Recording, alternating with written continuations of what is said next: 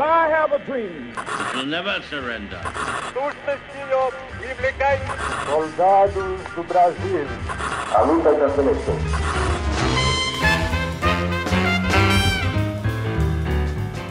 Salve ouvintes do História FM, bem-vindos a mais um episódio do podcast do Leitura Obriga História. Eu sou Iclis Rodrigues e hoje vamos falar sobre a Guerra do Paraguai, ou Guerra da Tríplice Aliança, ou Guerra Grande, depende de para quem você pergunta. E para falar sobre esse assunto, eu convidei um professor Francisco Doratioto, que há muito tempo eu quis convidar para participar do História FM, estou muito feliz que finalmente esse episódio está saindo, e eu vou passar a palavra para o professor Francisco se apresentar para o pessoal.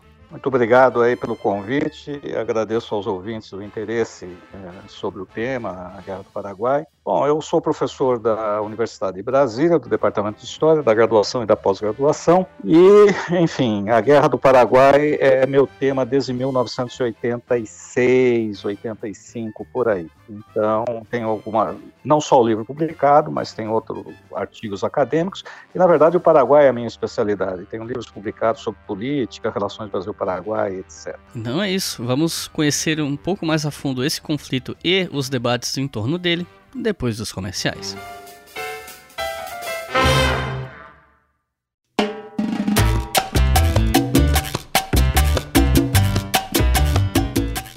Pessoal, antes de começar os recados habituais que eu faço nesse pedaço dos episódios, eu só queria pedir uma coisa para vocês. Na verdade, é um pedido que eu acho que vocês vão gostar, na verdade, é uma informação que vocês vão gostar de ter. Eu tive olhando recentemente as estatísticas, os dados do História FM na plataforma de feed dele, e eu percebi uma coisa olhando os gráficos de retenção, que é o seguinte: quando o terceiro bloco acaba, normalmente o pessoal para de ouvir antes de chegar aquele bloco final, onde tem as recomendações de leituras e coisas do tipo. E eu não vou ficar aqui cagando regra dizendo como vocês devem ouvir o História FM ou qualquer outro podcast. Mas nesse episódio aqui eu queria pedir encarecidamente que vocês ficassem até o final e eu vou dizer por quê. Acredito que muitos de vocês saibam que o professor Francisco Doratioto escreveu o livro Maldita Guerra, que é um dos melhores livros já escritos sobre Guerra do Paraguai. Só que esse livro está esgotado há muito tempo. E o professor Francisco conta nesse episódio que a Companhia das Letras vai relançar o Maldita Guerra em formato e-book, só que numa versão revista e ampliada. E lá no final, no último bloco, ele conta pra gente quais foram as mudanças que ele fez nessa nova versão. Ele encontrou estudos que afirmavam coisas diferentes do que ele escreveu em algumas passagens, né, descobertas recentes na historiografia. Ele adicionou mais páginas, ele conta pra gente mais ou menos quantas ele adicionou, e ele explica com detalhes, né, algumas dessas mudanças e correções que ele fez, dados os novos estudos com os quais ele teve contato. E além de, claro, recomendar uma boa bibliografia sobre o assunto. Então eu só tô avisando porque se vocês fecharem depois do terceiro bloco, vocês vão perder várias informações super interessantes, principalmente, principalmente para quem já leu sobre a Guerra do Paraguai e se interessa sobre o assunto, que são informações novas assim que praticamente ninguém sabe. Então, fica aí até o final, pelo menos nesse episódio, se for possível, fique até o final. Eu tenho certeza que você não vai se arrepender.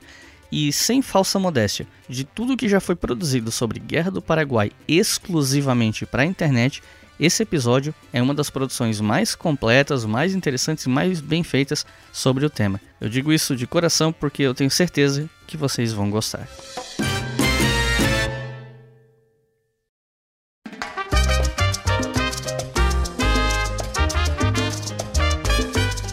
Para começar, só quero lembrar vocês que o História FM tem parceria com o Café História, que é o melhor portal especializado de história do Brasil. Se você escuta o nosso podcast, você já ouviu falar do Café História várias vezes, mas não custa lembrar que toda segunda-feira tem artigo novo. E no momento que eu estou gravando isso aqui, o último artigo publicado no Café História se chama Quando as pandemias afetam a nossa percepção do tempo histórico. Falando como no passado epidemias e pandemias faziam com que as pessoas mudassem sua relação com o tempo e que é possível que isso aconteça de novo com o coronavírus. E no dia que esse episódio está vindo ao ar, tem artigo novo lá no site, então corre lá e acessa caféhistoria.com.br. E não se esqueçam que esse podcast aqui é financiado pelos nossos colaboradores no Apoia-se. A partir de dois reais você já pode colaborar com todos os podcasts que a gente produz e a partir de cinco você pode ouvir os episódios de três deles com antecedência. E os nossos apoiadores e apoiadoras desse último episódio são Eloá Sofrite, Rodrigo de Paula, Emanuel Goulart, Belgna Ribeiro, Lucas Matizen,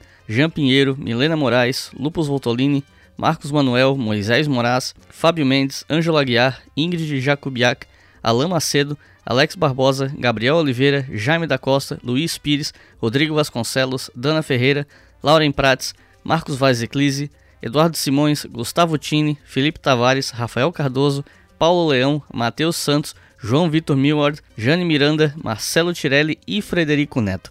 Se eu falei o nome de alguém errado, peço desculpas, eu sei muito bem como é que é errar o seu nome. E se você que está ouvindo quer estar na lista dos apoiadores do próximo episódio, é só acessar apoia.se barra e colaborar conosco com qualquer valor a partir de dois reais. Todos e todas que estão ouvindo esse episódio, é graças a essa galera que vocês estão ouvindo. Então corre lá e colabore com esse projeto educacional gratuito a continuar no ar. Continuar no ar soa esquisito, redundante, enfim.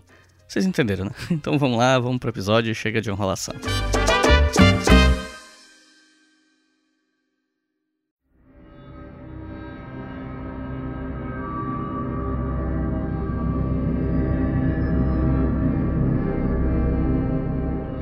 Para começar a falar sobre a Guerra do Paraguai, eu penso que é preciso ao menos a gente dar uma resumida no conflito anterior e no caminho que levou até a guerra em si, cujo resultado né, desses conflitos anteriores vai desembocar nessa guerra. E aí eu me refiro à Guerra do Prata, né? O que foi esse conflito, quem eram os envolvidos e quais os motivos dessa guerra? Guerra do Prata não, você tem guerras no Prata. Então você tem a Guerra da Cisplatina, que para nós é a Guerra da Cisplatina, né? na historiografia argentina tem outra classificação, é a guerra contra o Brasil, nós temos a guerra contra o eh, Uribe, quando eu digo nós, é o Brasil, o Império do Brasil, né? O Império do Brasil tem guerra contra uma intervenção no Uruguai contra o Uribe em 1951 e depois em 1952 Rosas declara o ditador da Confederação Argentina declara guerra ao Brasil, ao Império na verdade, vai ter uma aliança entre o Império e um caudilho, governador da província de Entre Rios, na Argentina, Justo José Urquiza, contra Rosas. Né? Então, temos é, três conflitos que não chegam a ser internacionais, propriamente dito, no caso de 51 e 52, porque são intervenções do Império no Rio da Prata em aliança com um setor de política interna. No caso do Uruguai, com o Partido Colorado, no caso da Argentina, com os federalistas aí do Urquiza, no caso, né? Então, esses são os antecedentes bélicos, vamos dizer assim, né? Agora, existe toda uma ação a partir da década de 1840, principalmente a segunda metade da década de 1840,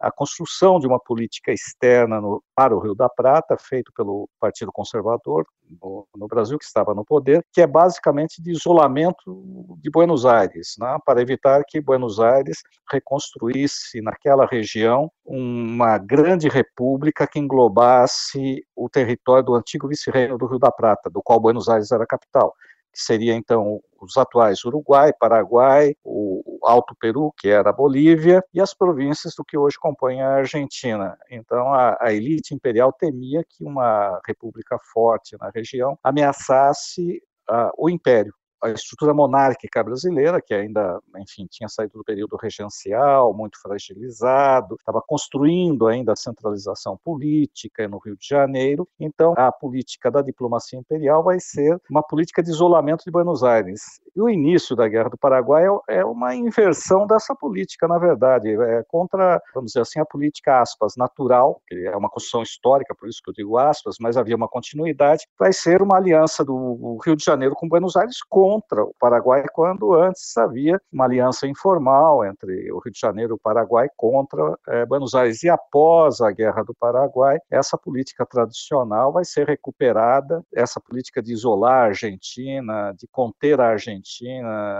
vai ser uma política que vai se estender até o século XX, até a década de 1980, com a redemocratização no Brasil e na Argentina, e aí os acordos de integração Brasil-Argentina é superada essa política. Né? essa política tem fim. Mas a Guerra do Paraguai é um interstício aí, é, um, é uma inversão do que era a presença tradicional do Império no Rio da Prata. Quando se fala em responsabilidade sobre o começo dessa guerra, dependendo de quem está falando, que vertente segue, isso vai acabar mudando. Mas uma das atribuições e responsabilidade da guerra diz respeito às atitudes do então presidente do Paraguai, Francisco Solano Lopes. Então, para que o pessoal que está ouvindo possa entender melhor, quem era Solano Lopes e como ele chegou ao poder no Paraguai?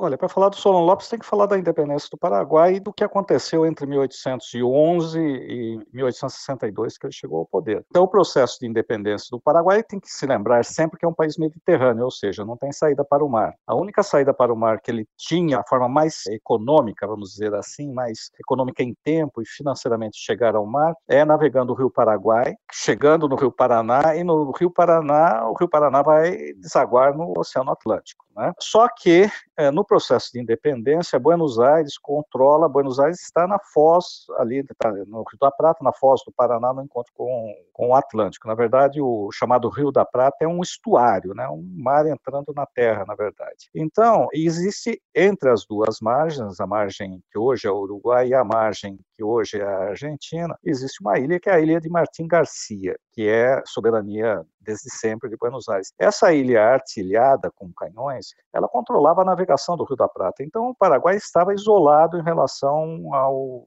à saída para o mar. Desde o período colonial, ela depende de Buenos Aires para sair pelo Atlântico. Quando tem o processo de independência, no primeiro momento, Buenos Aires tenta, a junta provisória que se instala em Buenos Aires, a junta de governo, tenta manter a sua autoridade sobre as províncias do antigo Rio da Prata. E o Paraguai se recusa. Se recusa a obedecer Buenos Aires, inclusive porque fica sabendo que existe em Cádiz, tem uma junta que está governando em nome do rei da Espanha, que foi aprisionado pelos franceses, uma junta que governa em nome de Fernando VII. Então o Paraguai se recusa a obedecer Buenos Aires. Não existe, vamos dizer assim, uma declaração formal de independência do Paraguai. O Paraguai só declara a independência formalmente, de acordo com o direito internacional, em 1840, no início da década de 1840, 42.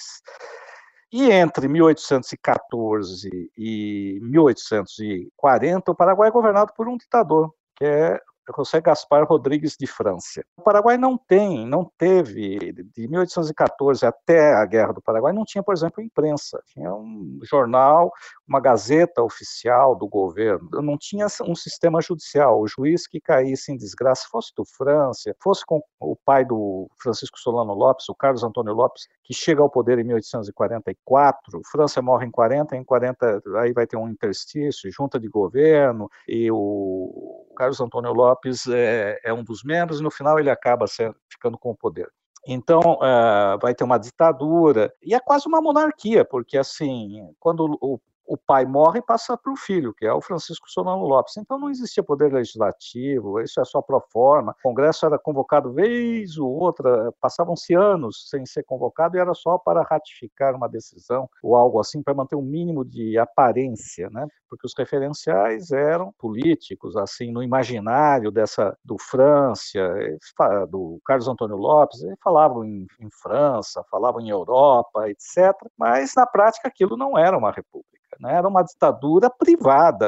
É, assim, o França era dono do país, o Carlos Antônio Lopes também era dono do país, e era a família mais rica, a família Lopes, por exemplo, usava o Estado em seu benefício. Só que Carlos Antônio Lopes foi um homem extremamente cauteloso, ele foi um estadista no sentido de fazer uma análise equilibrada do poder nacional e de como ele deveria ou não se posicionar nos assuntos internacionais, evitando se confrontar diretamente com o Império do Brasil ou com a Confederação Argentina. O José Gaspar Rodrigues de França, para manter a independência em relação a Buenos Aires, ele isolou totalmente o Paraguai até 1840, não tinha comércio, não, praticamente não existiam comerciantes estrangeiros em Assunção, era um ou outro que conseguia furar a barreira, era um país totalmente isolado mesmo, é algo difícil de imaginar. Com Carlos Antônio Lopes houve alguma abertura, mas ainda assim somente em Assunção, que havia algum estrangeiro, alguns cônsules, pouquíssimos, acho que quatro, se eu não me engano, tinha um ou outro diplomata do Brasil, por exemplo, mas que não saía de Assunção e que tinha a sua, que era vigiado permanentemente por uma espécie de polícia secreta do Lopes, enfim. Então, nessa circunstância, você tem uma população isolada do resto do mundo que não sabe o que está acontecendo e uh, o Estado é associado ao ditador, apenas tão somente. Eu jamais classificaria, por exemplo, quer dizer, você falou o presidente Lopes, né, é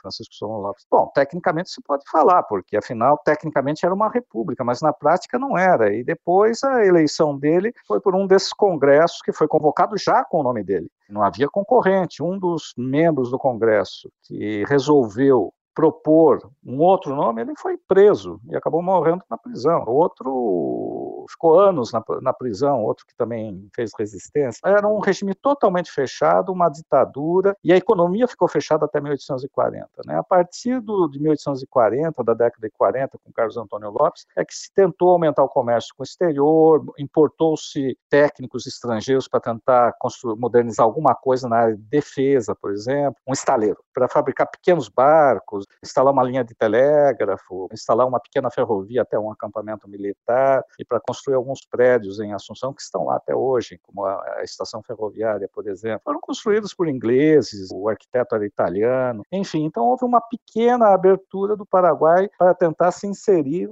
na divisão internacional do trabalho, como estavam inseridos a Argentina, o Brasil.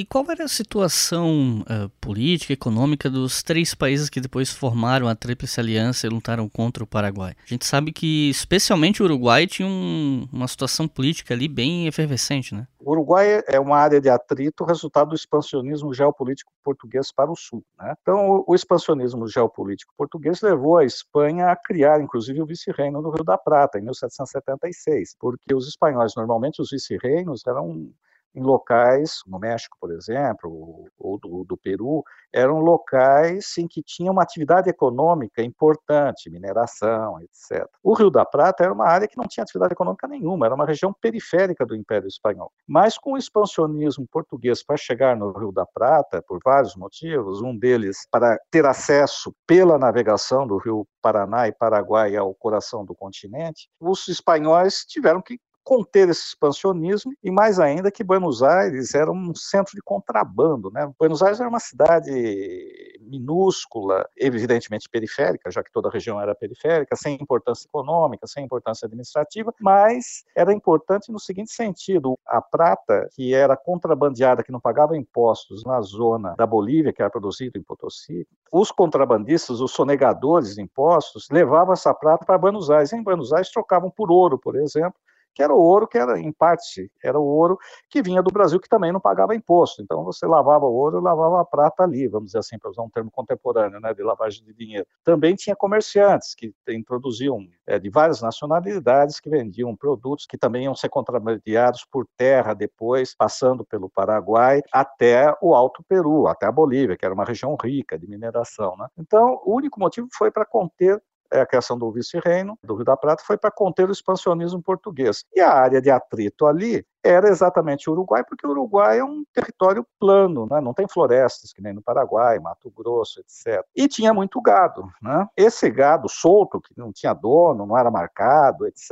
e tal, vai ser objeto de cobiça do pessoal que se expandiu para o Rio Grande do Sul, que tinha uma população muito pequena nessa, no início do século XIX, e que vão ter terras no Uruguai também, porque o, o Uruguai, as terras do Uruguai, o solo é, tem, é um solo mais propício para capim, esse tipo de coisa, então o gado gado engorda rapidamente, mais rapidamente eh, do que no sul do Rio Grande do Sul, que é um, um solo que tem poucos centímetros de terra, então as raízes, a raiz do pasto é muito curta, então o pasto não é tão abundante que nem é no Uruguai. Então tinha interesse do, de gente do Brasil no Uruguai e da província de Entre Rios né, e de Buenos Aires também. Então é uma zona de disputa. Como zona de disputa, vai ter a guerra da Cisplatina. A Inglaterra vai interferir porque ela, o porto de Montevideo era um porto importante para a navegação inglesa rumo à Ásia. Era um ponto de parada. Você não navegava pelas costas da África por questões de correnteza, tal. Era mais rápido vir pela costa da América do Sul e ali do Uruguai, mais ou menos, do Rio da Prata, pegar para o que hoje é a África do Sul, o sul da África e dali para a Ásia, né? Então aos, aos ingleses não interessava a instabilidade política, guerras, etc. Na, no Uruguai. Então, frente ao impasse militar, vamos dizer assim, né, que o interior do Uruguai era controlado pelas tropas de Buenos Aires, mas o porto de Montevideo era controlado pelos, pelos brasileiros. Né? A Inglaterra vai intervir, vai forçar o surgimento de um país. Só que é um, um país que era assim, a maior parte da população, provavelmente, ou boa parte, vamos colocar nesses termos, era de portugueses, de gente de Entre Rios e Buenos Aires e pessoal do Rio Grande do Sul. Então, a, era uma população escassa com uma identidade nacional muito em construção e dividido entre dois interesses econômicos que se nucleiam em torno de dois partidos. Aqueles locais que tinham propriedade de terra, normalmente é, vão pertencer ao Partido Nacional, Partido Blanco, e aqueles que né, ligados ao comércio, mais de Montevidéu, que vai ser o Partido Colorado. E a, a, luta entre os dois, as guerras entre os dois, na verdade é uma disputa também entre duas formas de organização da economia. Né? Enquanto os nacionalistas eram a favor de um protecionismo, porque eles não eram comerciantes, né? os comerciantes, por sua vez, eram a favor do livre comércio. Não chega a ser um liberalismo, como a gente fala hoje, não tem essa a concepção política é outra coisa, né? nós estamos falando é de atividade econômica, interesses concretos. Né? A ideologia, quando aparece um pensamento político, vai ser muito mais à frente, na década de 1840, por aí. Enfim, mas então o Uruguai é a região mais instável, porque aí no Uruguai se cruzam interesses, primeiro dos que vivem no Uruguai, evidentemente, mas também interesses de Buenos Aires, de Entre Rios, dos fazendeiros do Rio Grande do Sul e também do Rio de Janeiro na política do governo central brasileiro, na política de conter Buenos Aires, de conter eh, o crescimento da Argentina e a influência da Argentina sobre o Uruguai. Enquanto isso, o Paraguai está lá no, isolado, lá no interior, etc a partir dos anos 1840, mas principalmente a partir dos anos 1850, né, o Uruguai vai se abrindo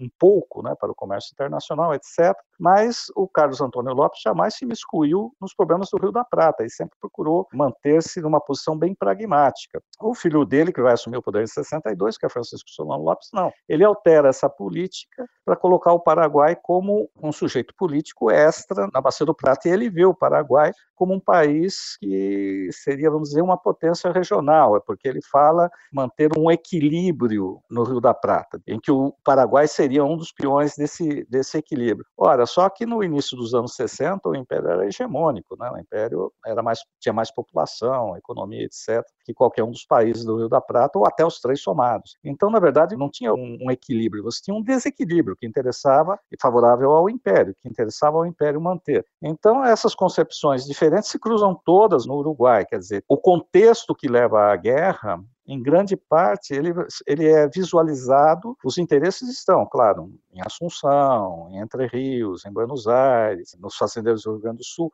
mas esses interesses são visualizados e se confrontam no Uruguai. Daí que a situação, a guerra civil que começa no Uruguai e que o Império vai interferir nela em 1864, é chave para entender é, o desencadear da guerra do Paraguai. Falando em desencadear da guerra, me corrige, fica à vontade para me corrigir se eu estiver errado, mas pelo que me consta, no seu trabalho você atribui a agressão inicial dessa guerra a Solano Lopes, primeiro ao Brasil e depois à Argentina. É correto afirmar isso?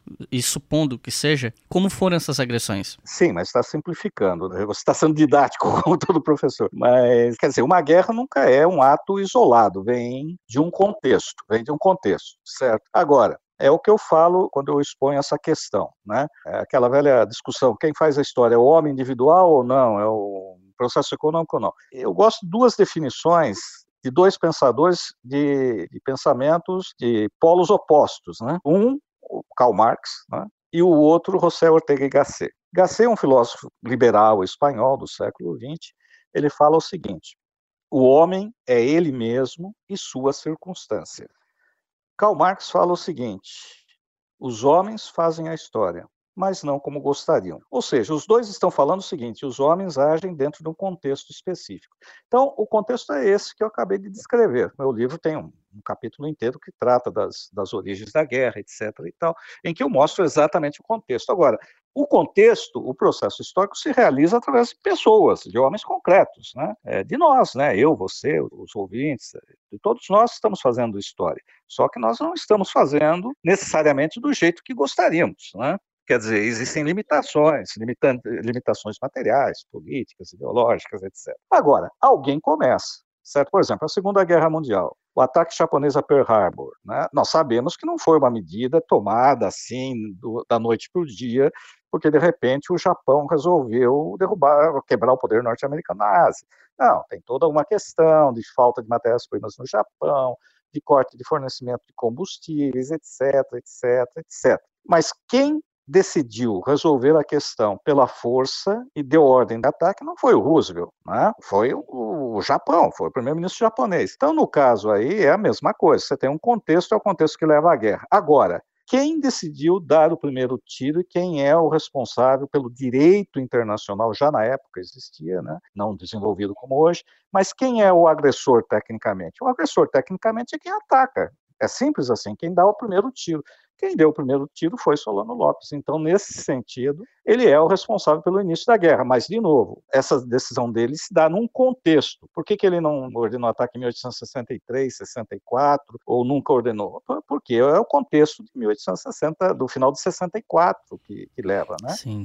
E, mas exatamente quais foram essas agressões? Exatamente o que, é que ele fez que desencadeou esse processo? Voltando ao Uruguai, que é chave na questão, né? Há uma guerra civil no Uruguai, o Partido Colorado, que é, é, não está no poder, o líder colorado vem de Buenos Aires, Flores, que é uruguaio, mas tinha lutado do lado do general Mitre no processo de construção da República Argentina, quer dizer, a República Argentina, com um processo centralizado, com uma capital em Buenos Aires, etc., é de 1862, certo? Tecnicamente, a Argentina que a gente conhece é de 1862, que vai ter a centralização em Buenos Aires, etc. Claro que vai haver contestações por parte das províncias nos 20 anos seguintes, 15 anos seguintes, mas o Flores tinha lutado com o Mitre. O Mitre, por sua vez, na década de 40, tinha sido exilado, ele tinha combatido o regime de Rosas, tinha se exilado em Montevideo, tinha participado da Guerra Civil Uruguaia. Então, o, o Flores, com mais alguns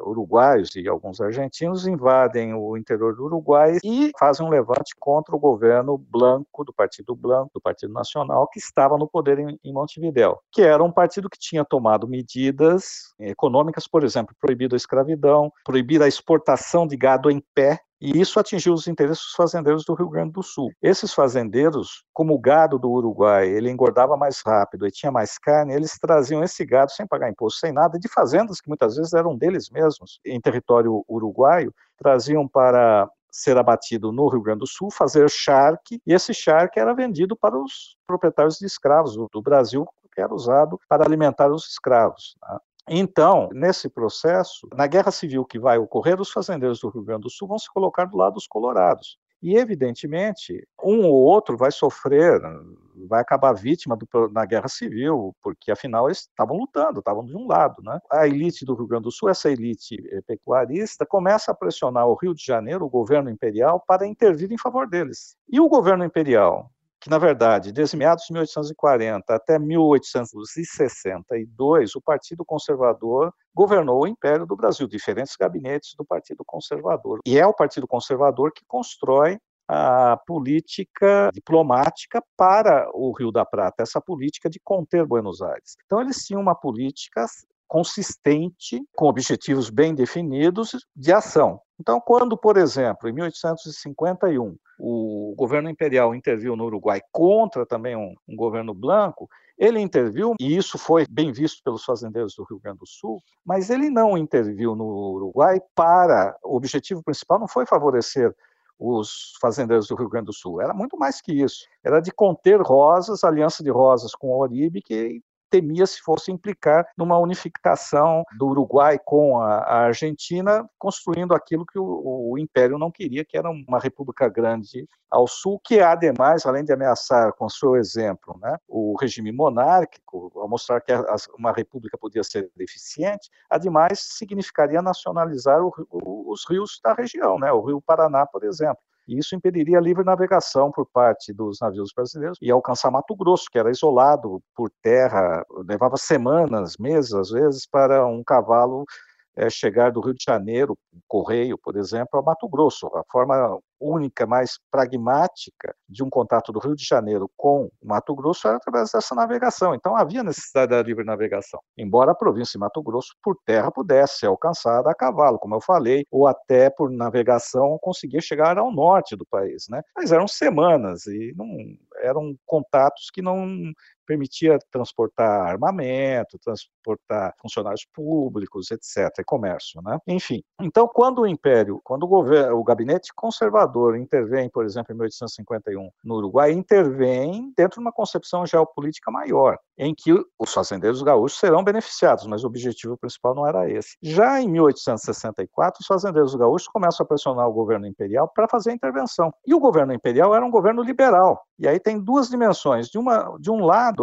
Os liberais tinham criticado no passado a política do Partido Conservador, a diplomacia do Partido Conservador para o Rio da Prata, dizendo que era intervencionista. Só que eles não tinham nenhuma política, quando chegaram ao poder, eles não tinham nenhuma política definida para o Rio da Prata. Quais eram os objetivos no Rio da Prata?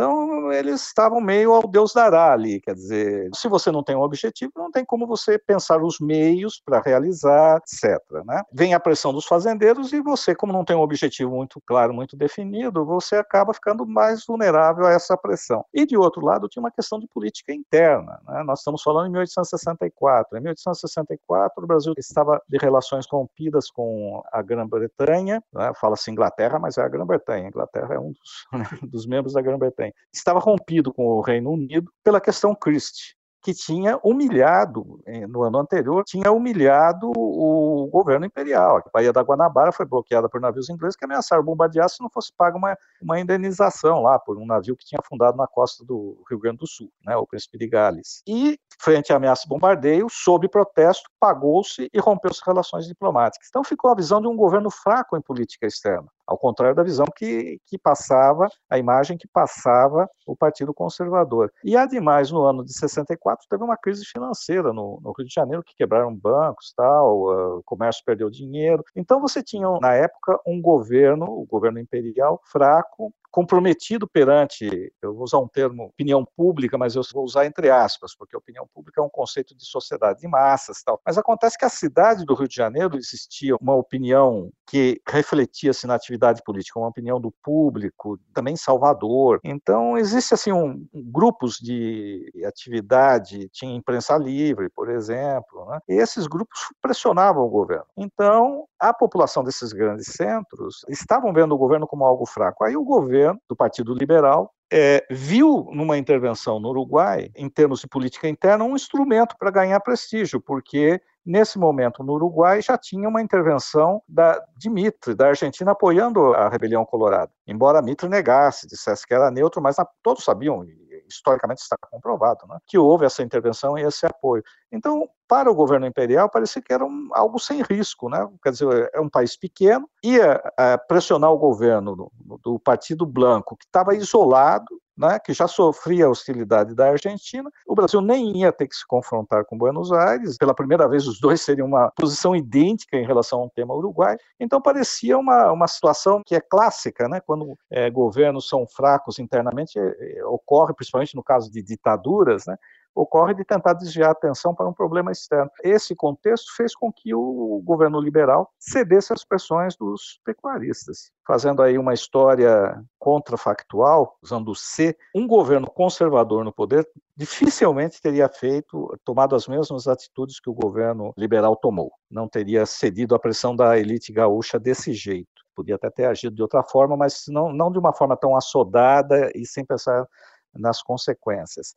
E aí aparece o Paraguai, né? Quando o governo imperial decide, os blancos que estão no poder em Montevideo não tem, não tem mais para que lado ir, porque antigamente tinha rivalidade Rio de Janeiro-Buenos Aires e eles podiam, normalmente os blancos tinham apoio de Buenos Aires, mas Buenos Aires agora apoia os colorados. Então, como consequência, os blancos vão pedir socorro a Solano Lopes dizendo que existe um plano do Brasil e da Argentina para dividir o Uruguai entre, em dois. A Argentina ficaria com metade do Uruguai e o Brasil com a outra metade. E que o, a vítima seguinte, vamos dizer assim, seria o Paraguai. Aparentemente, Solano Lopes se convenceu disso. E, ademais, Solano Lopes é, queria uma saída para o mar para se inserir no comércio internacional, para importar máquinas, enfim o país isolado está começando a se abrir, né? Então Solano Lopes via no Porto de Montevideo uma alternativa ao Porto de Buenos Aires. Então Solano Lopes vai respaldar os, o Partido Branco no começo só através de declarações e uma delas é o seguinte: ele declara em agosto de 64 e manda uma nota ao governo brasileiro dizendo o seguinte: se o governo brasileiro intervir militarmente, como estava ameaçando, no Uruguai, o Paraguai não se responsabilizava pelo que viesse a ocorrer, porque é, aí ele declarava que a situação do Uruguai era interesse do Paraguai coisa que nunca tinha sido no passado. Né? E ninguém levou a sério essa ameaça.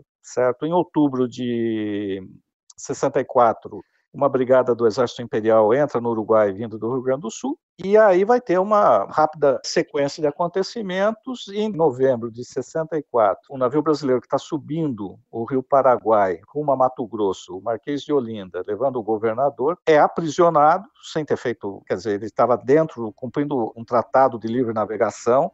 Existia um tratado de livre navegação do Brasil com o Paraguai. Não tinha feito nada de, vamos dizer assim, de errado, não tinha cometido nenhum crime marítimo ou algo assim. Quando o navio volta apreendido ao porto, a legação brasileira, o representante brasileiro em Assunção, pede uma explicação. E aí recebe, depois de aprisionado o navio, recebe um documento com uma declaração de guerra ao Brasil, mas com data retroativa, para justificar a apreensão do Marquês de Olinda, porque se não fosse isso, tinha sido um ato de pirataria por parte de um Estado, prender um navio de outro Estado sem nenhum motivo. Então, para evitar isso, teve uma data retroativa, e aí em novembro, o Mato Grosso é invadido, um território basicamente é o território que estava em litígio entre Brasil e Paraguai, que é o território entre o Rio Branco, mas é um pouco acima do Rio Branco, na verdade, entre o Rio Branco e o Rio Apa. E em abril de 65, a província de Correntes, na Argentina, é atacada e ocupada pela Força Paraguai. Em junho de 65, o Rio Grande do Sul é invadido. Então esse é o processo assim inicial da guerra.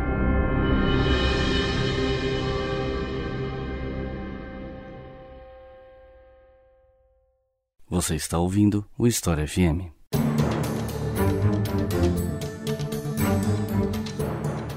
Após essas invasões e os desdobramentos dela, a Tríplice Aliança foi formada. Como ocorreu essa formação e como começou a reação dessas potências atuando juntas? Né? Como foi a mobilização para a guerra nesses países? Se os soldados eram convocados ou voluntários? Eu sei que isso vai variar um pouco de lugar para lugar, mas em geral, como é que foi essa formação da Tríplice Aliança? Olha, isso foi uma surpresa para todos, né? Porque, como eu tinha afirmado no bloco anterior, Rio de Janeiro e Buenos Aires sempre foram rivais. A Guerra do Paraguai inverte a lógica das relações internacionais no subsistema do Rio da Prata. Então, o representante brasileiro que estava em Buenos Aires, o representante diplomático, na época não existia a figura do embaixador, era uma coisa raríssima, né? O termo é ministro plenipotenciário. Era Francisco Otaviano de Almeida Rosa, que tinha sido enviado pelo governo imperial fazia pouco tempo, fazia acho que três ou quatro meses. E a instrução dele, as instruções que ele tinha do governo imperial, porque o Brasil já tinha sido atacado, então a instrução que ele tinha do governo imperial era o seguinte: de tentar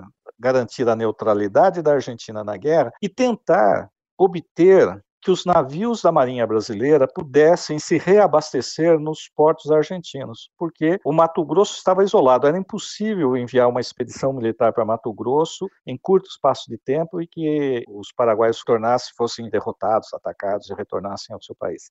O instrumento, o braço da diplomacia imperial era aquele projeto que foi instalado lá nos anos 1840 de isolar Buenos Aires. O instrumento armado, o braço armado dessa política era a Marinha do Brasil, não era o exército. O exército era, era muito fraco. O exército brasileiro, no início da guerra, tinha em torno de 17 mil homens espalhados pelo Brasil, a maior parte, é verdade, concentrada no sul, mas era insignificante. Quando a guerra começou, Solon Lopes tinha 70 mil homens, mais ou menos. Enfim, então o que acontecia era o seguinte: quando tinha uma crise, havia qualquer ameaça aos interesses brasileiros, a Marinha de Guerra era enviada na foz do Rio da Prata. Pronto, se você bloqueasse Montevideo, acabava o comércio externo do Uruguai. Se você bloqueasse Buenos, Buenos Aires, também. Então a Marinha sempre foi um instrumento de ação no Rio da Prata. Então, a resposta imediata a uma invasão dentro daquele contexto era enviar a Marinha para tentar atacar, subir o rio e tentar atacar o Paraguai, ou bloquear o Paraguai, para que ele não recebesse reforço do exterior, né, armamento, etc. Mas a Marinha precisava de carvão, quer dizer, para mover os navios eram a vapor. E onde obter esse carvão? Tinha que ser comprado na Argentina,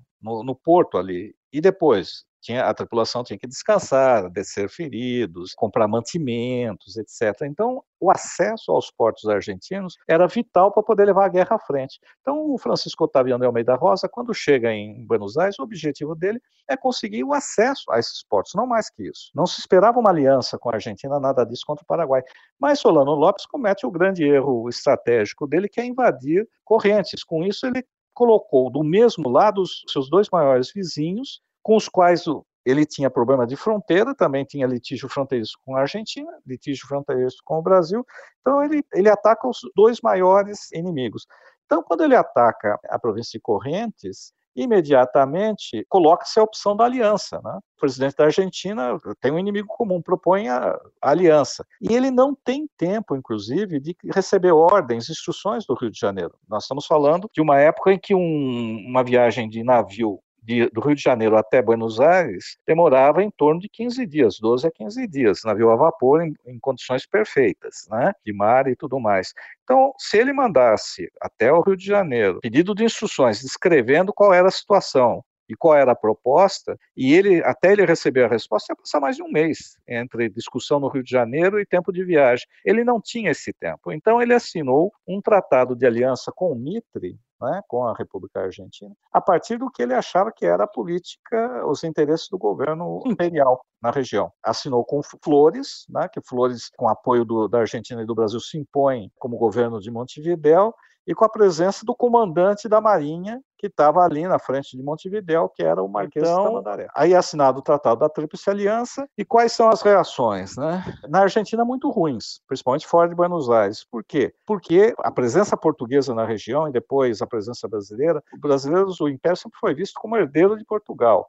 As províncias de Correntes e Entre Rios eh, tinham interesses no Uruguai, né, em torno do gado, etc., que se confrontava com os interesses dos pecuaristas gaúchos. Então, na Argentina, isso foi visto muito mal. Na Argentina se via o inimigo número um da Argentina era o Império, não o Paraguai. Então havia muitos simpatizantes do Paraguai no começo da guerra, principalmente. Em Correntes, logo no, no início da invasão, num primeiro momento, os paraguaios eram vistos antes como libertadores do que como invasores. Até porque o Paraguai falava Guarani e a, é, Correntes ali, o idioma que predominava era o Guarani. A história comum entre os dois era maior do que a história comum de Correntes com Buenos Aires. É, no caso uruguaio, só os colorados que apoiaram. Os blancos eram contra a aliança, por motivos óbvios. E no caso do Brasil, a invasão, quando chegou a notícia, a população ficou indignada. E a documentação mostra que no começo, nos primeiros meses da guerra, ao declarar guerra, etc., houve uma corrida de pessoas a se apresentar como voluntários, por exemplo, em Salvador. Os quartéis não eram insuficientes para receber todos que se voluntariavam,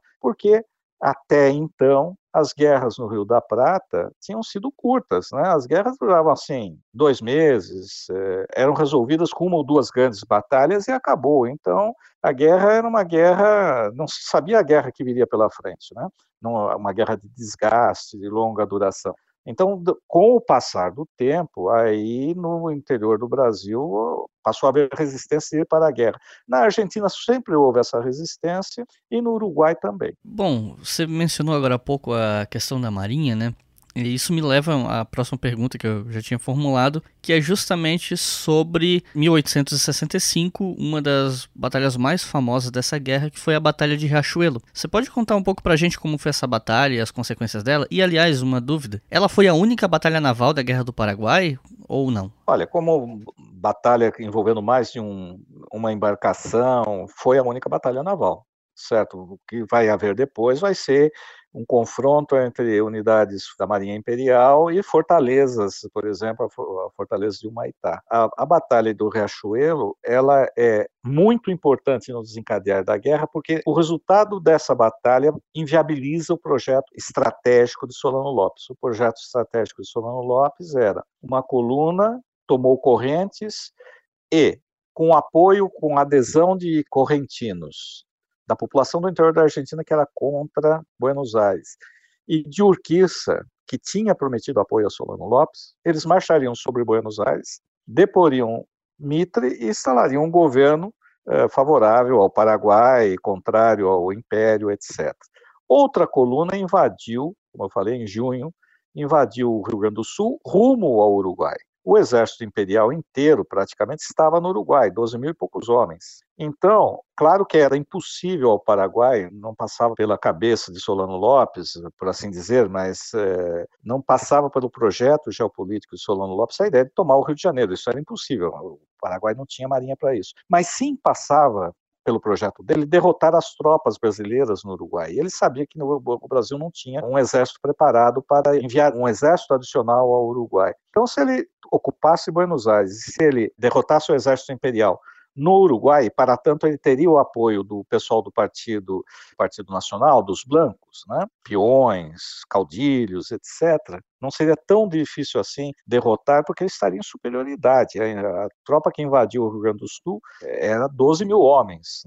Na verdade, é 8 mil do lado do Rio Grande do Sul, na margem do Rio Uruguai do lado brasileiro e 4 mil do lado argentino. Eles descem e a ideia é chegar lá no Uruguai e derrotar. Então, Solon Lopes dominaria, seria vitorioso no Rio da Prata, não haveria ponto de apoio para o Império agir mais, né? porque na Marinha não teria onde, não teria porto para se abastecer, quer no Uruguai, quer na Argentina, e ficaria numa posição muito enfraquecida e teria que negociar sabe lá Deus o que, né? Porque não existem indícios documentais do que Solon Lopes pretendia negociar ou, ou pretendia impor ao, ao Império, mas Solon Lopes teria vencido a guerra, teria obrigado o Império a negociar numa posição de fraqueza. Mas o resultado da Batalha do Riachuelo, ao derrotar a flotilha paraguaia, destruir, na verdade, a, flotilha paraguaia, o Paraguai ficou sem saída para o mar, ficou bloqueado. Então, as tropas no Rio Grande do Sul também vão ser derrotadas né, na Batalha de Uruguaiana, e as tropas que estavam marchando rumo a Buenos Aires param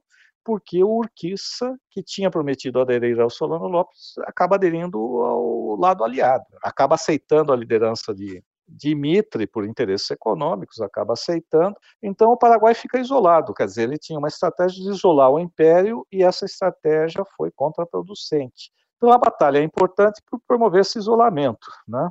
E o resultado, quer dizer, poderia ter sido outro porque o plano original era que a flotilha paraguaia atacasse a esquadra brasileira ao amanhecer, naquele momento na alba, né? naquele momento em que o sol ainda não saiu, mas já não é mais noite. E por que nesse momento? Porque os marinheiros estariam acordando, os marinheiros da esquadra brasileira, as caldeiras não teriam sido acionadas ainda, os navios eram a vapor, e como não teriam vapor ainda suficiente, não poderiam se locomover, não poderiam travar a batalha, não poderiam mover os navios. Então, os navios seriam um tiro ao alvo para a esquadrilha paraguaia, que só tinha um navio de guerra para valer, né? que tinha sido construído na Europa. O resto eram navios é, civis que tinham sido adaptados com canhão, etc., para atacar a esquadra brasileira, mas que de toda forma era uma esquadra de madeira, então mesmo canhões improvisados destruiriam esses navios parados. Né? Só que um dos navios paraguaios quebrou a pá, uma das pás, eh, que nem aqueles barcos do Mississippi que tem a vapor, que tem aquela pá atrás. Né? Então, uma dessas pás quebrou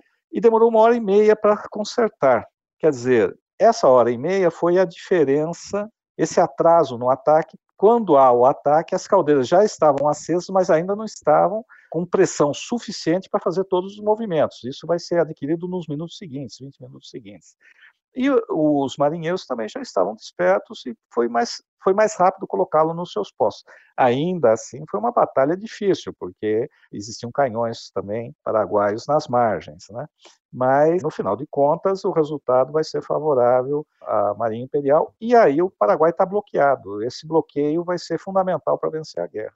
Como foi uma guerra muito longa, a gente não vai conseguir entrar em todos os detalhes das batalhas e idas e vindas e tal. Então, para a gente poder dar uma certa acelerada na história, a invasão do território terrestre do Paraguai, ela começa em 1866, certo? Correto. E depois dessa invasão se dá um certo período de estagnação na parte militar né, do, da, desse conflito. Não que não acontecesse nada, mas nenhum dos dois lados conseguiu nenhum avanço ou vitória muito significativa. Exato. Como foi essa invasão e quais foram os motivos dessa estagnação que teria durado até meados de 68? Bom, a invasão demorou, porque é no início de 1866, né? Abril de 66, agora não me lembro a data exata, se é final de março, começo de abril de 1866. Ora, a derrota é, a invasão do Brasil foi em dezembro de 64, quer dizer, quase dois anos antes, no no Mato Grosso, e um ano antes no Rio Grande do Sul. Quer dizer, tem uma enorme demora. Por que dessa demora? Isso mostra o grau de fragilidade, o despreparo militar, tanto do Brasil quanto da Argentina. A Argentina tinha um pequeno exército, 6 mil homens, não mais que isso. E no caso brasileiro, a dificuldade de organizar um exército que vai marchar, vai sair do Rio Grande do Sul e do Uruguai e marchar pelo interior da Argentina até chegar de frente ao Passo da Pátria para invadir o Paraguai. Então a invasão vai demorar muito, primeiro porque teve dificuldade, teve o inverno, as tropas não, não estavam preparadas, as tropas brasileiras para o inverno rigoroso, etc. Armamento. Então isso mostra que o Brasil e a Argentina não estavam preparados para fazer a guerra ao Paraguai. Aquela acusação dos blancos que o passo seguinte era dividir o atacar o Paraguai, não existe nenhum, no caso do Brasil, mas eh, no caso da Argentina também, não existe nenhum indício documental que havia esse plano. Pode ser que no futuro, se as condições ficassem mais, as tensões regionais ficassem maiores, houvesse algum tipo de conflito. Também a história é contrafactual, não dá para prever o que teria acontecido. Mas com certeza, naquele, naquele momento, em 1865, 64, não havia nenhum plano de atacar o Paraguai. O Império foi pego de surpresa e a prova é a demora de conseguir mandar um exército. E o segundo motivo é que quando chega na frente do Rio Paraguai, como eu disse, o Paraguai era um país é, isolado, se isolou do mundo não existiam mapas do Paraguai, não se, não se tinha mapa do interior do Paraguai, tinha-se apenas o um mapa, a Marinha Imperial tinha o um mapa do rio, quer dizer, quando os navios navegavam, claro que fizeram um mapa, você sabia onde era o canal navegável do rio, onde tinha curva, onde não tinha curva, mas o que tinha atrás das margens ninguém sabia e eram bosques, né? bosques, floresta, região pantanosa, etc. Então, ah, não se sabia sequer direito onde seria o ponto melhor para invadir o Paraguai. Podia se invadir um pouco acima, um, em direção ao, à fortaleza de Humaitá, por exemplo. No final se decidiu numa região mais, mais abaixo, onde por algum motivo o Wilson Lopes retirou as tropas. Então foi um desembarque razoavelmente tranquilo, liderado pelo general Osório. Só que o passo seguinte, a poucos quilômetros à frente, estava a fortaleza de Humaitá, que tinha sido construída no começo dos anos 1850 para impedir a Argentina, um ataque argentino, e para controlar a entrada do rio também. Tinha tido uma ameaça da Marinha Americana em 1850 Enfim, então, como uma forma de defesa de garantir a Assunção, que está à margem do Rio Paraguai, mais acima, 200 e poucos quilômetros acima, 300. Então, esse sistema defensivo, ele já era difícil em 1866. E a tropa que invadiu não conhecia, não sabia o terreno. Na frente tinha pântano, tinha bosque, eles invadiram, pararam para pensar o que fazer, né? buscar reconhecer o terreno, buscar caminhos para penetrar nos pântanos, que os paraguaios sabiam onde existiam caminhos secos no meio desses bosques, mas os aliados não. Em maio de 66, os paraguaios atacaram em Tuiuti, onde a tropa estava instalada, o acampamento, a única região seca na região, na área, né? atacaram e foram derrotados, um ataque surpresa, e aí também a melhor parte, vamos dizer assim, os homens mais experientes, mais valorosos que o exército paraguaio contava foram foram mortos né, nessa batalha. As duas batalhas assim muito importantes é, é a de Riachuelo pelos motivos expostos e essa de Tuiuti. De um lado por destruir, matar milhares de soldados valiosos, valorosos, corajosos do Paraguai e por outro lado também um aspecto psicológico. Né? E aí criou-se um impasse porque a tropa aliada não sabia como avançar e a tropa paraguaia não tinha mais força suficiente para expulsar os aliados. Então, vai ser uma região que a guerra vai ficar durante dois anos, na verdade, porque o Maitá só vai ser retirada, ela não chega a ser tomada pelos aliados, ela é cercada e numa situação que ela está totalmente sem condições mais de se defender, de receber mantimentos, etc., Solano Lopes ordena a sua evacuação. Então, ela vai ser ocupada pela tropa aliada em meados de 1868. Você tem quase dois anos aí de uma guerra num num ponto fulcral que é em torno de Humaitá. E, inclusive, nessa época eu já cheguei a ler um material que falava que grande parte das mortes, talvez até a maioria, eu não sei ao certo, que ocorreram nesse período de dois anos, não foram sequer por conta dos, dos atritos militares, das batalhas, mas por conta das doenças, das más condições dos acampamentos, especialmente cólera. Isso procede?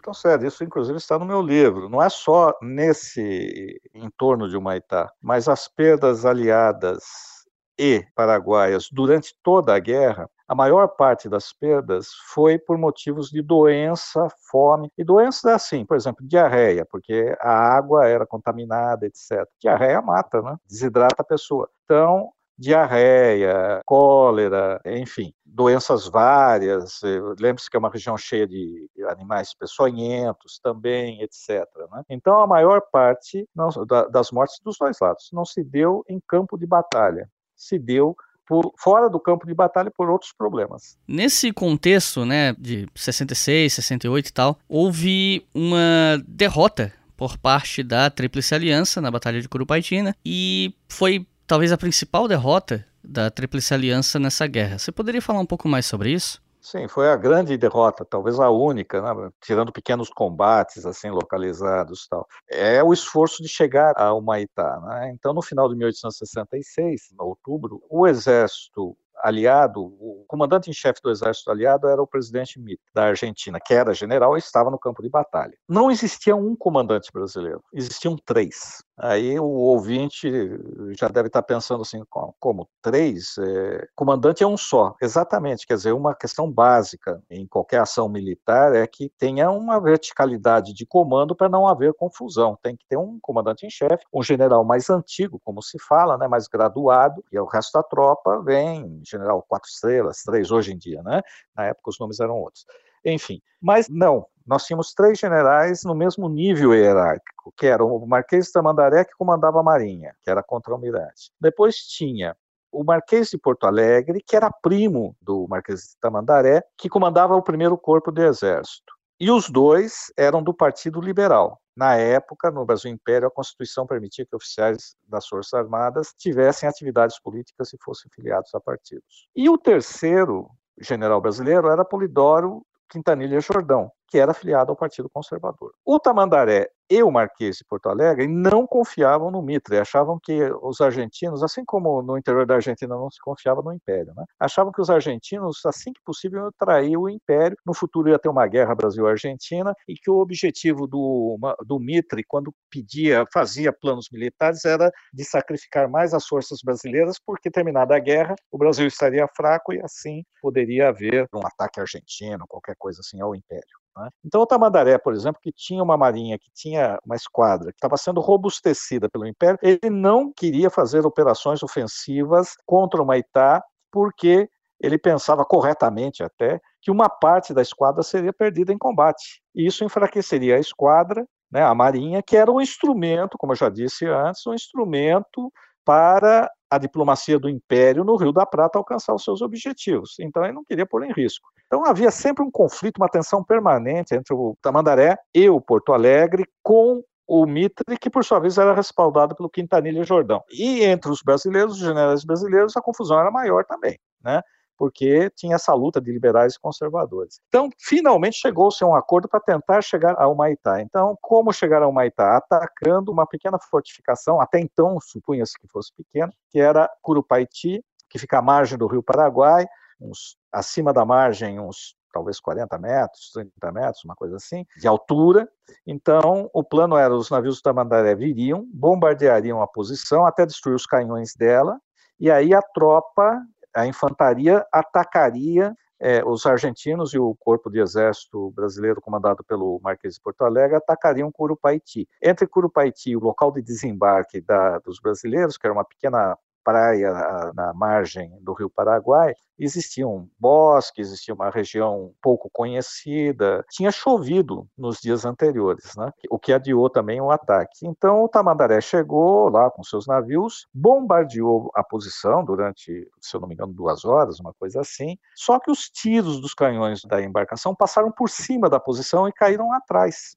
A posição tinha, creio que 60 canhões, agora eu não lembro o número exato, e tinha uma pequena guarnição, não era grande. E o Tamandaré, achando que tinha destruído a posição, hasteou a bandeira que era o sinal de que tinha cumprido a sua missão. E aí o Mitre ordenou o ataque. Só que o, os canhões estavam todos lá e os paraguaios, nos dias anteriores, aproveitaram, percebendo que havia uma movimentação de tropa, fizeram uma série de armadilhas, né, fossos com chamadas bocas de lobo, com taquaras fincadas no fundo e pontiagudas, então os cavalos caíam ali, as pessoas, etc. Foi uma matança. Os paraguaios perderam 112 homens, mais ou menos. A tropa aliada, os números variam muito, mas em torno de 8 mil só para se ter uma ideia da diferença de perdas. Então, essa foi a grande derrota na guerra, e aí o Dom Pedro II interveio e afastou o Tamandaré e nomeou um comandante em chefe acima de todos, que era o Caxias. Né? O Caxias, hierarquicamente, era a maior posição no exército, então ele estava acima dos demais, o Tamandaré foi retirado, o Caxias levou um novo comandante da Marinha, o José Inácio, vice-almirante, com quem ele tinha boas relações, e aí começa a fase da guerra em que o Caxias vai comandar no final de 66. Ele pega um exército arrasado, no sentido psicológico, destruído psicologicamente, grande parte da tropa estava em hospitais, um terço mais ou menos, tinha se declarado doente, alguns estavam verdadeiramente, outros não,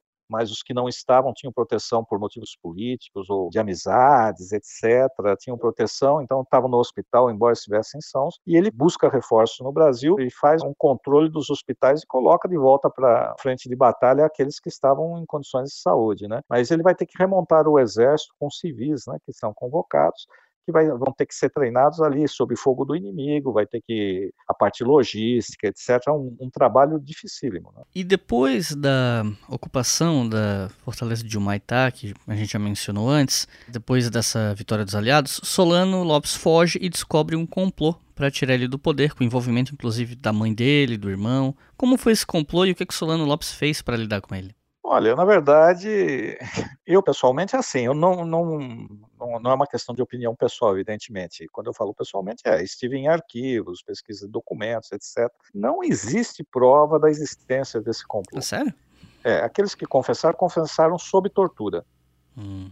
E olha, a tortura era bem dura, as torturas do Solon Lopes submetia as pessoas, né? Então, inclusive familiares de, de, pessoas que eram suspeitas, etc. E tal. Descrevendo factualmente o que aconteceu é o seguinte, porque Solon Lopes ele vai se tornando crescentemente paranoico na guerra. Ele não confia em ninguém. E na medida em que os aliados vão começando a adquirir a ofensiva, que é a partir da ocupação de Humaitá, ele vai ficando crescentemente paranoico. Ele acha que tem conspiração, que todos estão contra ele, etc. E tal. Típico de governante que está inseguro, né? Embora ele fosse um ditador, ele estava inseguro. Né? Aliás, ser um ditador deve ser algo extremamente inseguro, porque o sujeito chega ao poder pela força, se mantém pela força e sabe que vão tirá-lo pela força também, né? Então qualquer um que, que apareça, que se projete lá em volta dele, por exemplo, ele buscava eliminar. Ele fez isso até no período pré-guerra, enfim. Então, o Solano Lopes, quando os navios passam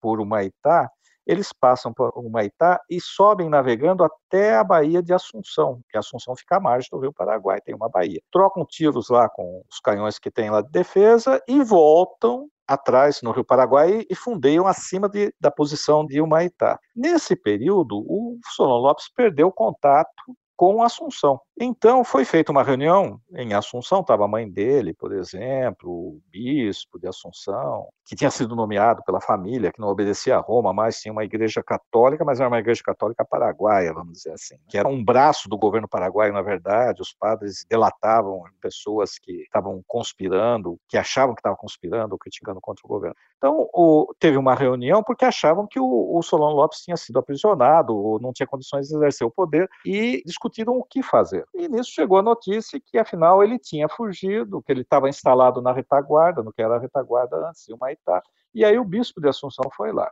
E Solano Lopes, através dos seus espiões, tomou conhecimento da reunião. E para ele, essa reunião era uma reunião de conspiração para tirá-lo do poder. Não há documentação que prove isso, certo? Existem alguns historiadores que defendem que isso ocorreu, mas em grande parte esses historiadores são historiadores clássicos lá do começo do século XX, que defendiam paraguaios no geral, ou outros posteriormente que se basearam neles, que eram simpatizantes, na verdade, do Solano Lopes e que recuperaram a memória do Solano Lopes, que tornaram ele um herói nacional do Paraguai no século XX, porque no século XIX, depois da guerra, ele era tido como um tirano que tinha levado o país a uma guerra e tinha destruído o país. Enfim, mas o Solano Lopes convenceu-se que havia uma conspiração. E aí ele prendeu uma série de pessoas que ele achava, e essas pessoas normalmente quem são? São membros das famílias tradicionais paraguaias que podiam, por exemplo, ameaçar o seu poder. Na verdade, ele vai eliminando isso desde 1862, ele vai eliminando sistematicamente, pontualmente, qualquer pessoa que pudesse criar condições para se tornar seu substituto. Não é nem para tirá-lo do poder, mas qualquer um que pudesse, se ele não estivesse no poder, governar o Paraguai. Quando acaba a guerra, inclusive, não existe, não existem quadros políticos no Paraguai para governar o país. E, e nas décadas seguintes foi muito difícil, é um drama, né? Então ele prendeu, torturou vários desses e fuzilou Alguns eram fuzilados, mas a maioria foi o que eles chamavam de lanceados, né? quer dizer, eram mortos com lanças. Né? Os soldados davam uma pontada com a lança no, no estômago, no peito da pessoa, e a pessoa morria com hemorragia interna. Né? Houve uma matança, e depois, mais à frente, houve outras matanças desse tipo também. Né? 1869, final de 69, ele acha que tem uma conspiração entre alguns soldados oficiais em torno dele, da guarda presidencial, que iam fugir desertar, uma coisa assim. E aí ele prende, mata todos e mata o comandante. O comandante era um sujeito chamado Marcó, M-A-R-C-O, que tinha participado de vários combates era um, uma figura admirada, e o Solano Lopes fala para ele, olha Marco, eu sei que você não está envolvido nisso, mas como você é o comandante, você tinha a obrigação de saber, então você também, e o sujeito é morto porque era o comandante, não estava envolvido na, em nada, mas porque não soube o que estava acontecendo, então ele vai se tornando crescentemente, as posições dele vão sendo cada vez menos lógicas e racionais, e cada vez mais emocionais e desesperadas. Então, no fim ali de 68, começa uma série de avanços da Tríplice Aliança, liderados pelo Caxias, né? É. Que ficou conhecido como Dezembrada. Foi um momento de alta mortalidade na guerra, envolveu, entre outros movimentos, a Batalha do Havaí. E essa batalha, né, acabou ficando bastante conhecida por conta da pintura do Pedro Américo, que tá lá uhum. no Rio de Janeiro e tal. Então, assim, como foi essa Dezembrada? Quais as principais batalhas, as consequências dela? O que foi essa Dezembrada?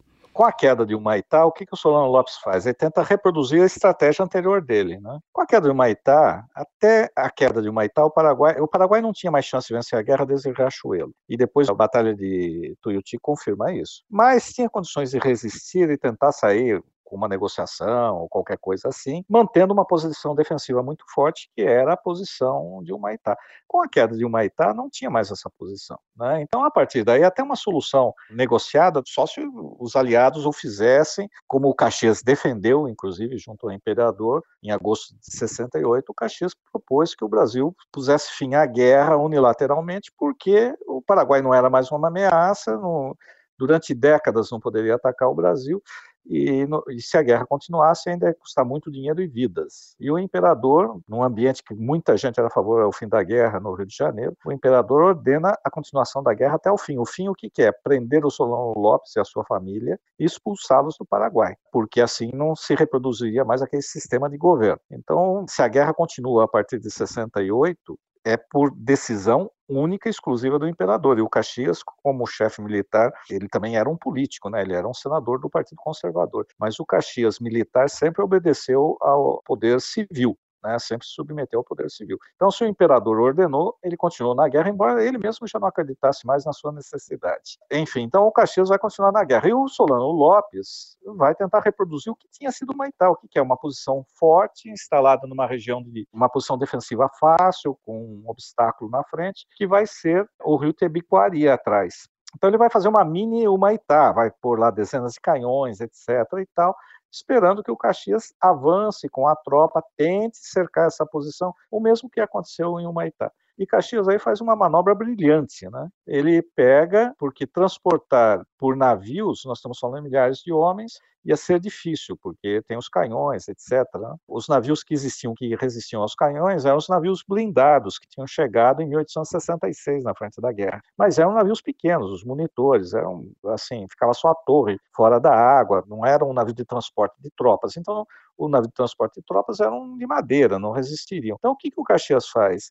Ele atravessa o Rio Paraguai do outro lado de uma região do Paraguai que se chama Chaco, C-H-A-C-O, que é uma região de bosques, pântanos, etc., que reproduz bem o que, que era a frente de Humaitá, na verdade. E ele ordena que se construa uma picada, na verdade, uma estrada, mas é uma picada no meio do mato. Né? Então são derrubados a engenharia militar que estava começando na época, não era nenhuma arma à parte, organizada. Né? A engenharia militar do Exército Imperial abate milhares de troncos de palmeiras que são colocados num terreno que é um terreno pantanoso, que formam uma estrada estreita por onde vai passar canhões, por exemplo, que pesavam centenas de quilos, né, que vai passar animais, tropas, etc. Eles marcham, portanto, por essa região, ninguém sabe, isso é surpresa para Solano Lopes, é, para todos, na verdade, e vão atravessar o rio na retaguarda da posição Paraguai. Aí a Marinha Imperial faz essa transposição de uma margem para outra do rio Paraguai, que é um rio é largo, né? E essa tropa vai atacar, portanto, a retaguarda do Solano Lopes, cujo quartel-general está no topo de um conjunto de montes, né?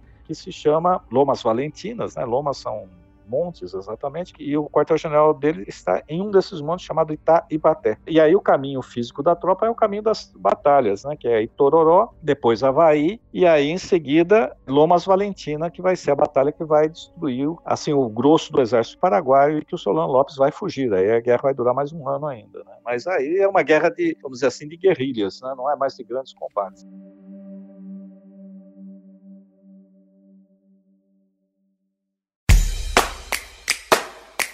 A campanha do Leitura Obriga História, além de financiar o canal no YouTube, mantém esse e diversos outros podcasts de história no ar. A partir de R$ reais por mês você financia todos eles e a partir de R$ reais você pode ouvir a maioria deles com antecedência. Então acesse apoia.se barra Obriga História e colabore para manter todas essas iniciativas educacionais gratuitas no ar.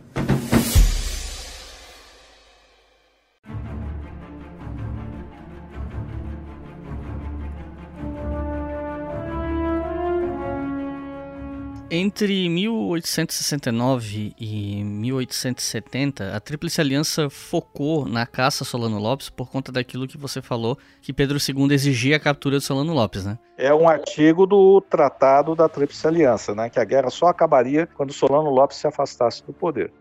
Sim. E aí, nesse momento, o Caxias se afastou do comando. Se não me engano, ele estava alegando problemas de saúde, mas como você mesmo disse, ele já não achava mais que a guerra era necessária. E aí, o imperador coloca no lugar dele o Conde Du. E alguns dos debates mais acalorados que eu já vi nas redes sociais sobre Guerra do Paraguai sempre acabam dizendo respeito à responsabilidade ou não dessas duas figuras, né, do Marquês de Caxias e do Conde Du, a massacres contra a população civil e coisas do tipo, que eu não vou chamar aqui de crime de guerra porque aí entra toda uma questão do século XX e tal, de tipificação desses crimes, mas eu já vi muita gente é, tendo debates muito acalorados sobre isso. Eu não sei qual é a, essa, se essa questão ela faz sentido dentro da atuação do Marquês de Caxias na guerra, eu não tô tão por dentro assim. E no caso do Conde Deu, me parece que esses relatos eles teriam mais respaldo factual, mas admito minha ignorância nesse ponto em particular. Após a entrada do Conde Deu, qual a consequência dessa entrada dele na guerra? Olha, é, eu sou. Eu vou me estender um pouco nessa resposta. É, Fique à vontade. Eu uso muito a internet para pesquisa, né? Pesquisa em arquivos, tem muito material em rede, material inédito sobre a guerra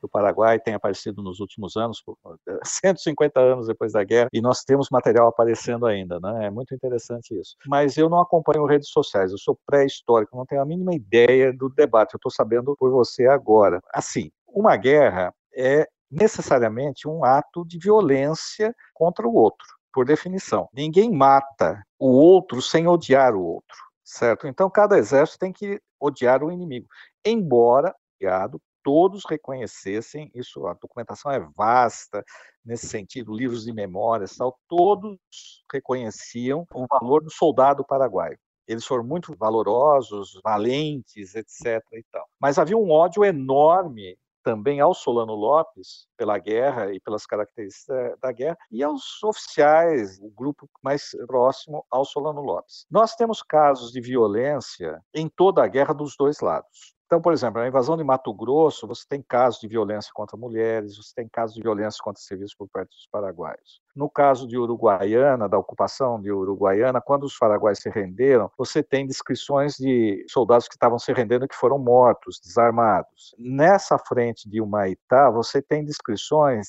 em Curupaiti, por exemplo, de soldados aliados feridos, no, acabou o combate e tal, e que horas depois os paraguaios saíram da posição de Curupaiti e foram saquear os corpos, porque a população paraguaia era muito pobre, o país era cercado, né? então não tinha relógios, essas coisas eram muito raros, só as pessoas de mais posse que tinham. Então foram saquear roupa, foram saquear os soldados e aqueles que estavam feridos foram mortos. Então, assim, descrições nós temos de todos os lados de violência. Tá?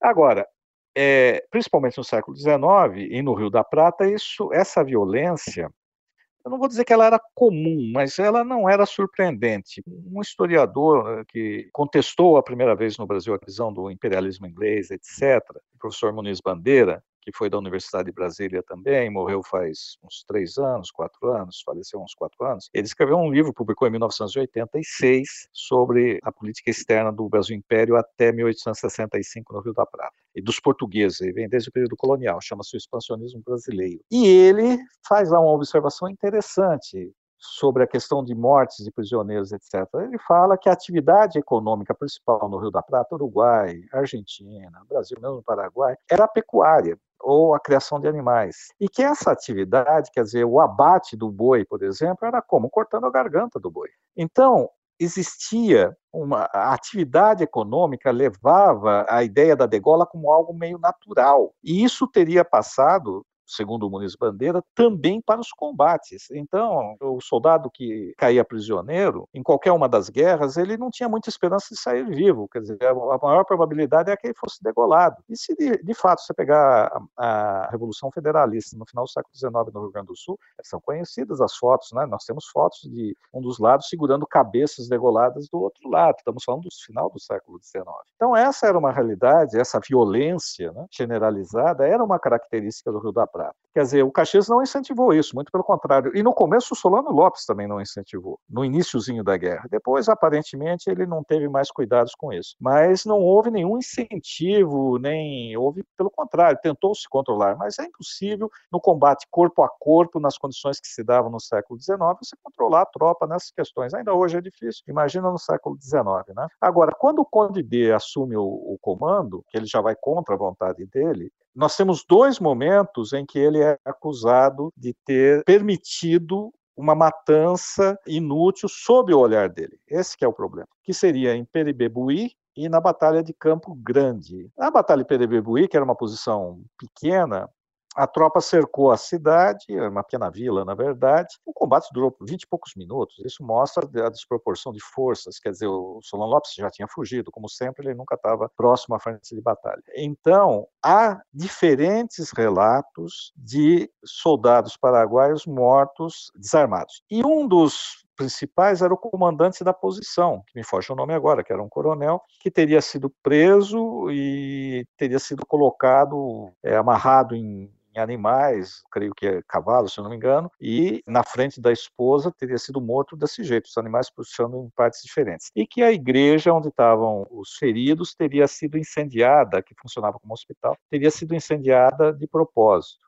Posteriormente, o Conde D diz que, é, numa carta, numa troca de cartas em, no início do século XX com uma amiga dele, ele fala que os jornais paraguaios da época estão publicando isso e que ele não não se lembra de nada disso, que ele não vivenciou isso, que ele não estava lá. Só que nós temos relatos diferentes dizendo que ele estava. A questão do incêndio do hospital é que incêndio houve, mas aparentemente não foi intencional, porque essas batalhas do século XIX na região, nessa região, que eram bosques, campos, pastagens, etc., eram regiões, principalmente nesse período de meados do ano até final do ano, é uma, uma época mais de seca, etc., e qualquer fagulha põe fogo na vegetação. A vegetação estava seca, e no caso da, de casas e edificações, muitas vezes existiam palhas fazendo cobertura da edificação. Então, aparentemente, ninguém pode afirmar textualmente isso, mas existe essa possibilidade, eu creio que, tendo a crer nela, aparentemente o incêndio do hospital foi um acidente, foi fruto da batalha e não proposital. Mas existem acusações de que foi proposital.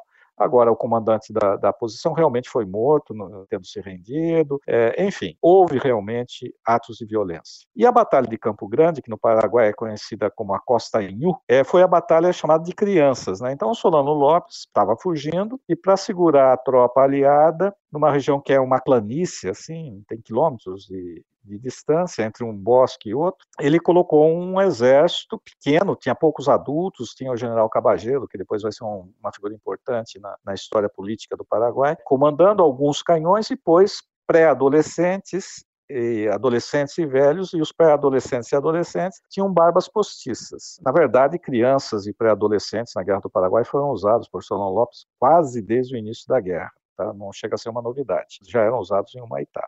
E a tropa que chegou para atacar, a tropa brasileira, quando chega, né, tem uma distância ali de uns, talvez 6 quilômetros, 4, talvez 4 quilômetros, entre um e outro. com os instrumentos óticos da época, olhando, você não distinguia se eram crianças, pré-adolescentes ou não. E existiam soldados adultos e tinha canhões. Então é dada uma ordem de ataque, existe o ataque, existe o tiro dos canhões. Quando a cavalaria chega, é que vai, quando o cavalo está em cima dos paraguaios, é que vai descobrir que tem criança ou não tem criança. E as crianças serão mortas, certo? E os pré-adolescentes serão mortos, e os velhos serão mortos. Quer dizer, há uma derrota paraguaia. Agora, a questão é também de contextualizar, né? não justificar, mas contextualizar para explicar. Um ataque de cavalaria é um negócio, uma realidade assustadora, né? porque o cavalo vem a galope com tudo, com uma velocidade imensa. Na verdade, o pessoal da infantaria que está na frente ele acaba morto normalmente pelas patas do cavalo, porque é a, é a, grande arma de guerra do século XIX, até a invenção da metralhadora, até os anos 1870. Então, os cavalarianos vêm com tudo no ataque, recebem tiros, etc. Quando estão em cima da tropa paraguaia, com espadas, etc. e tal, é que vai se perceber, mas não todos, que são crianças. Né? Aí, num ataque desse, corpo a corpo, naquelas circunstâncias, e ainda com tiros, com névoa seca do tipo de pólvora que era usado, etc., que não dá para ver direito, aí ninguém vai parar para pensar, para discutir, falar, não, para, são crianças tal. Então, realmente houve uma matança. Tá? Agora, também do lado de historiadores pró-Solano Lopes do início do século XX, se exagerou nessas cenas. Né? Então, por exemplo, descreve que foi ordenada os feridos que estavam no meio do capim, né, o capinzal alto, né, seco, como eu já falei para você, eles teriam morrido carbonizados porque os soldados brasileiros teriam colocado fogo no capim. Isso não, é, não corresponde à realidade. Quer dizer, esse capim pegou fogo porque você tinha caixas de munição no chão que explodiram, as fagulhas do canhão, tiros de rifles, etc., e que incendiou realmente esse capinzal alto e que morreram os feridos eram principalmente paraguaios, mas não foram só paraguaios, alguns feridos aliados que tinham caído, sido derrubados de cavalo, etc., também morreram. Quer dizer, houve uma cena realmente dantesca. Né? Mas essa é a história das duas matanças que, assim, claras que ocorreram. E as duas foram sob comando do Conde D. E em 1 de março de 1970, finalmente Solano Lopes foi morto em Cerro Corá. Como foi esse episódio? Como se deu esse, essa finalização da guerra e qual as consequências imediatas ali para esses países? Né? Na verdade, ele está fugindo o tempo todo, né? Ele está se internando pelo interior do Paraguai. É difícil hoje olhando, enfim, pós-facto, a gente pegar e falar, poxa, mas por que demoraram tanto para encontrá-lo, né? Porque de novo, na época não se conhecia não se tinha mapas no interior do Paraguai. As comunicações eram precárias. Né? Não existia, por exemplo, uma tropa que tivesse 100 quilômetros da outra, não tinha como se comunicar imediatamente. Não existia telégrafo, não existia rádio, não existia nada, certo? Tinha que ser através de mensagem escrita por cavalo. Então, realmente, Solon Lopes vai fugindo, vai fugindo. Aparentemente, ele queria chegar na Bolívia. Aparentemente, não, não se sabe. Né? Mas aparentemente ele a lógica, pelo menos da posição em que ele estava, é que ele tentaria entrar pela Bolívia para fugir. Mas o fato concreto é que ele não entrou, ele estava, estava lá, né, no território paraguaio. E a tropa aliada, desde o final de 69, desde agosto, setembro, por aí, estava passando fome, porque é uma região de floresta, mas que não tem comida, né? não tem gado para ser abatido, por exemplo. Parte da vegetação e dos frutos são venenosos. Então, a tropa, efetivamente, a tropa aliada, por uma falha de fornecimento logístico por parte dos fornecedores argentinos, por terem ido longe demais pelo interior, estavam longe do rio, que era o local que vinha o navio fornecedor, com gado vivo, enfim, com trigo, com, enfim, as coisas que eram necessárias. A tropa estava longe e, além de tudo, houve problema de fornecimento, houve uma parada no fornecimento. Tal. Então, a tropa estava passando fome, houve muita deserção no exército imperial nesse momento, há descrições sobre isso. Como eu falei anteriormente, o incrível é que ainda estão surgindo documentos inéditos sobre a Guerra do Paraguai. Não é que documentos estivessem escondidos, é que estavam desorganizados em arquivos ou faltava dinheiro para publicar esse tipo de coisa. Então, entre o momento que eu escrevi o livro, que foi 2001, e que ele foi publicado 2002 e hoje, surgiu muita documentação nova, todas confirmando e aprofundando as interpretações que eu apresentei em 2002 mas acrescentando mais detalhes. Inclusive, está sendo preparada uma edição, que deve sair em dois meses, provavelmente, ou três, em e-book do Maldita Guerra, atualizado por conta do final dos 170 anos da guerra, que foi este ano, 2020, né, 1 de março, e com informações novas, mais detalhadas, etc. E uma dessas informações é essa, do aumento das deserções. Né? Isso está descrito por fontes diferentes, mas a principal é de um coronel argentino cuja tropa, o regimento dele, seguiu acompanhou o exército imperial nessa perseguição e que foi publicado em 2009 pela Academia Nacional de la História da Argentina, esse relato. Enfim, então a tropa estava passando muita fome, etc. E o Solano Lopes conseguindo fugir. E no caminho da fuga, por exemplo, mulheres tinham sido obrigadas, porque a política dele de fuga era deixar a terra arrasada para o inimigo, não é? quer dizer, não deixar nenhum meio de subsistência para o inimigo. Daí a falta de comida também, etc. E as mulheres eram obrigadas a seguir a tropa dele, a segui-lo. Só que ele não dava condições para isso, não tinha carroça, não tinha, não tinha nada, né? É, não dava comida, etc. Na medida que vai, a tropa brasileira vai avançando, vai encontrando esse tipo de cena, passando fome. E já estamos com quase cinco anos de guerra. Então o ódio à figura pessoal do Solano Lopes vai crescendo. E aí, quando chega em Cerro Corá, a tropa dele era uma tropa, todo, todos também estavam passando fome, evidentemente. Se o exército aliado, que era o exército mais poderoso, estava nessas condições, imagina o exército que estava se retirando, fugindo. Né?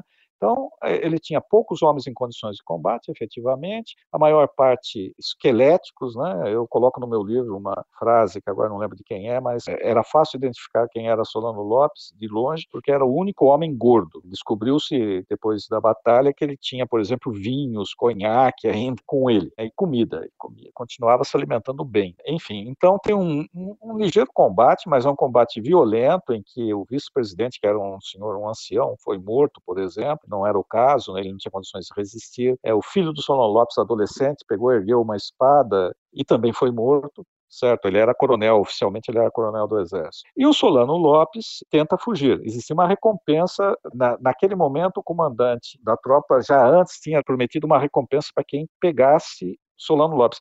A ordem não era matar. Pedro II não queria que ele fosse morto, queria expulsá-lo do Paraguai. Mas ele tenta fugir a cavalo e aí vem um cabo, que é o Francisco Lacerda, o chamado Chico Diabo, e que dá uma lança nele, lanceia ele no abdômen. Então ele vai ter uma hemorragia interna e, evidentemente, morreria por conta dessa hemorragia. Naquela época não teria como estancar, naquelas condições. Mas ele consegue, mesmo ferido, ele tenta fugir, ele desce do cavalo, escorrega no, no riacho, no, no Aquidabã, e chega a tropa, chega o Visconde de Pelotas, que é o comandante. E aí o Visconde de Pelotas dá ordem para ele de se render. E ele diz que não se rende, que morre com o país dele. Nisso, a descrição do Marquês de Pelotas em carta pessoal para a esposa dele, escrita do Paraguai. Quando ele ia desarmar o Solon Lopes, que não teria condições de resistir, quer dizer, tirar a espada da mão dele, ele escuta um tiro atrás dele. Aí um soldado qualquer pegou o fuzil e atirou em Solano Lopes quando ele erguendo a mão com uma espada, só que ele não teria força para lutar. E isso foi descrito tal.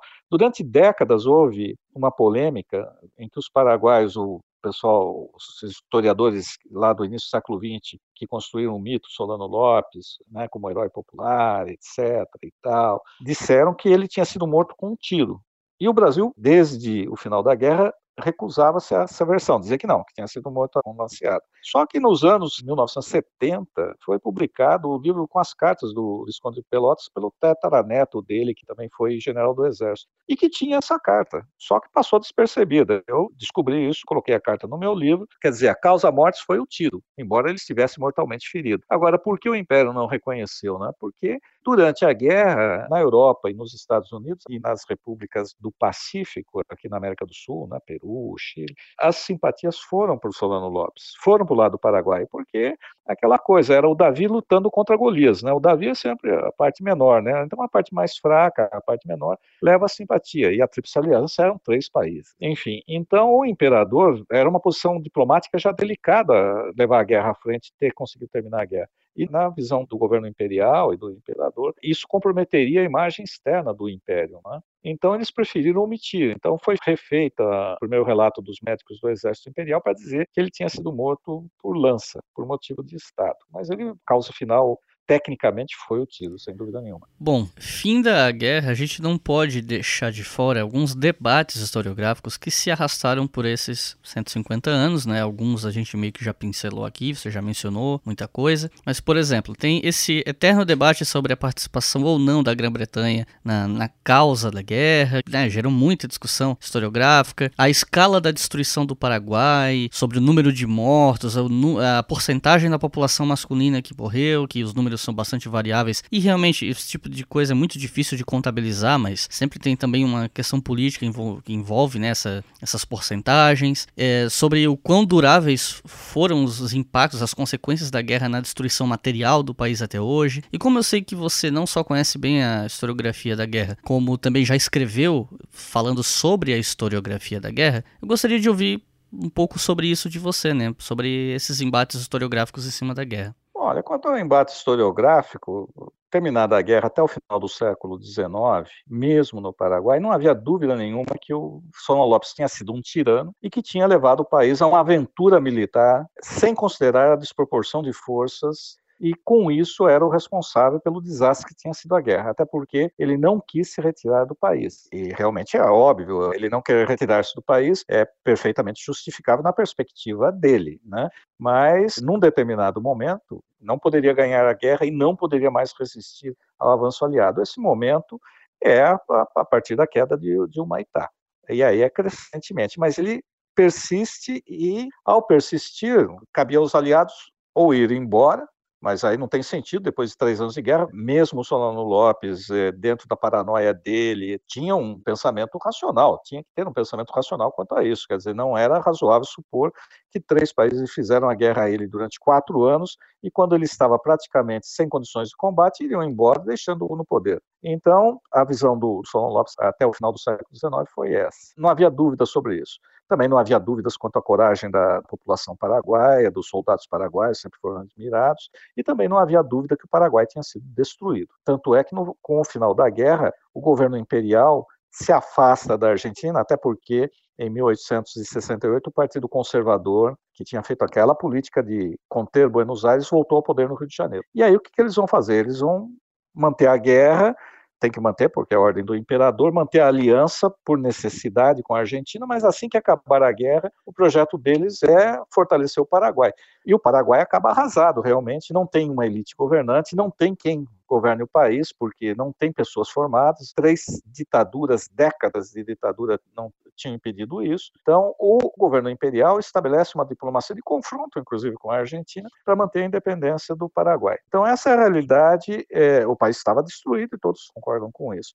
No início do século XIX, começa um movimento de recuperação da memória do Solano Lopes. Agora, isso tem uma explicação por dois vieses. Né? Primeiro, um viés de identidade nacional aqueles que nasceram depois do final da Guerra do Paraguai, no Paraguai, evidentemente, e que foram estudar no Colégio Nacional em Assunção, é, é uma elite pequena, a população era pequena, como você disse, há números, os números são divergentes, quer dizer, o Paraguai não tinha um milhão de habitantes no início da guerra, teria no máximo uns 400 mil. Mas, sem dúvida nenhuma, a maior parte da população masculina morreu durante a guerra, seja em combate ou por doenças, etc.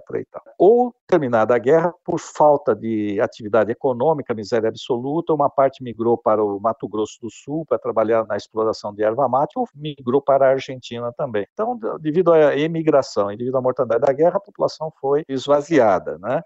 E os que ficaram foram poucos. Então, essa juventude que vai estudar e que vai conseguir chegar num colégio nacional, algumas centenas, não mais que isso, de pessoas. Só que, o que, que eles aprendiam né, sobre a história paraguaia? Não era construída uma identidade nacional paraguaia para eles. Ou seja, eles não tinham referenciais positivos. Quem era o, o herói, por exemplo, que era considerado como um paradigma para você ser paraguaio? Não, você não tinha.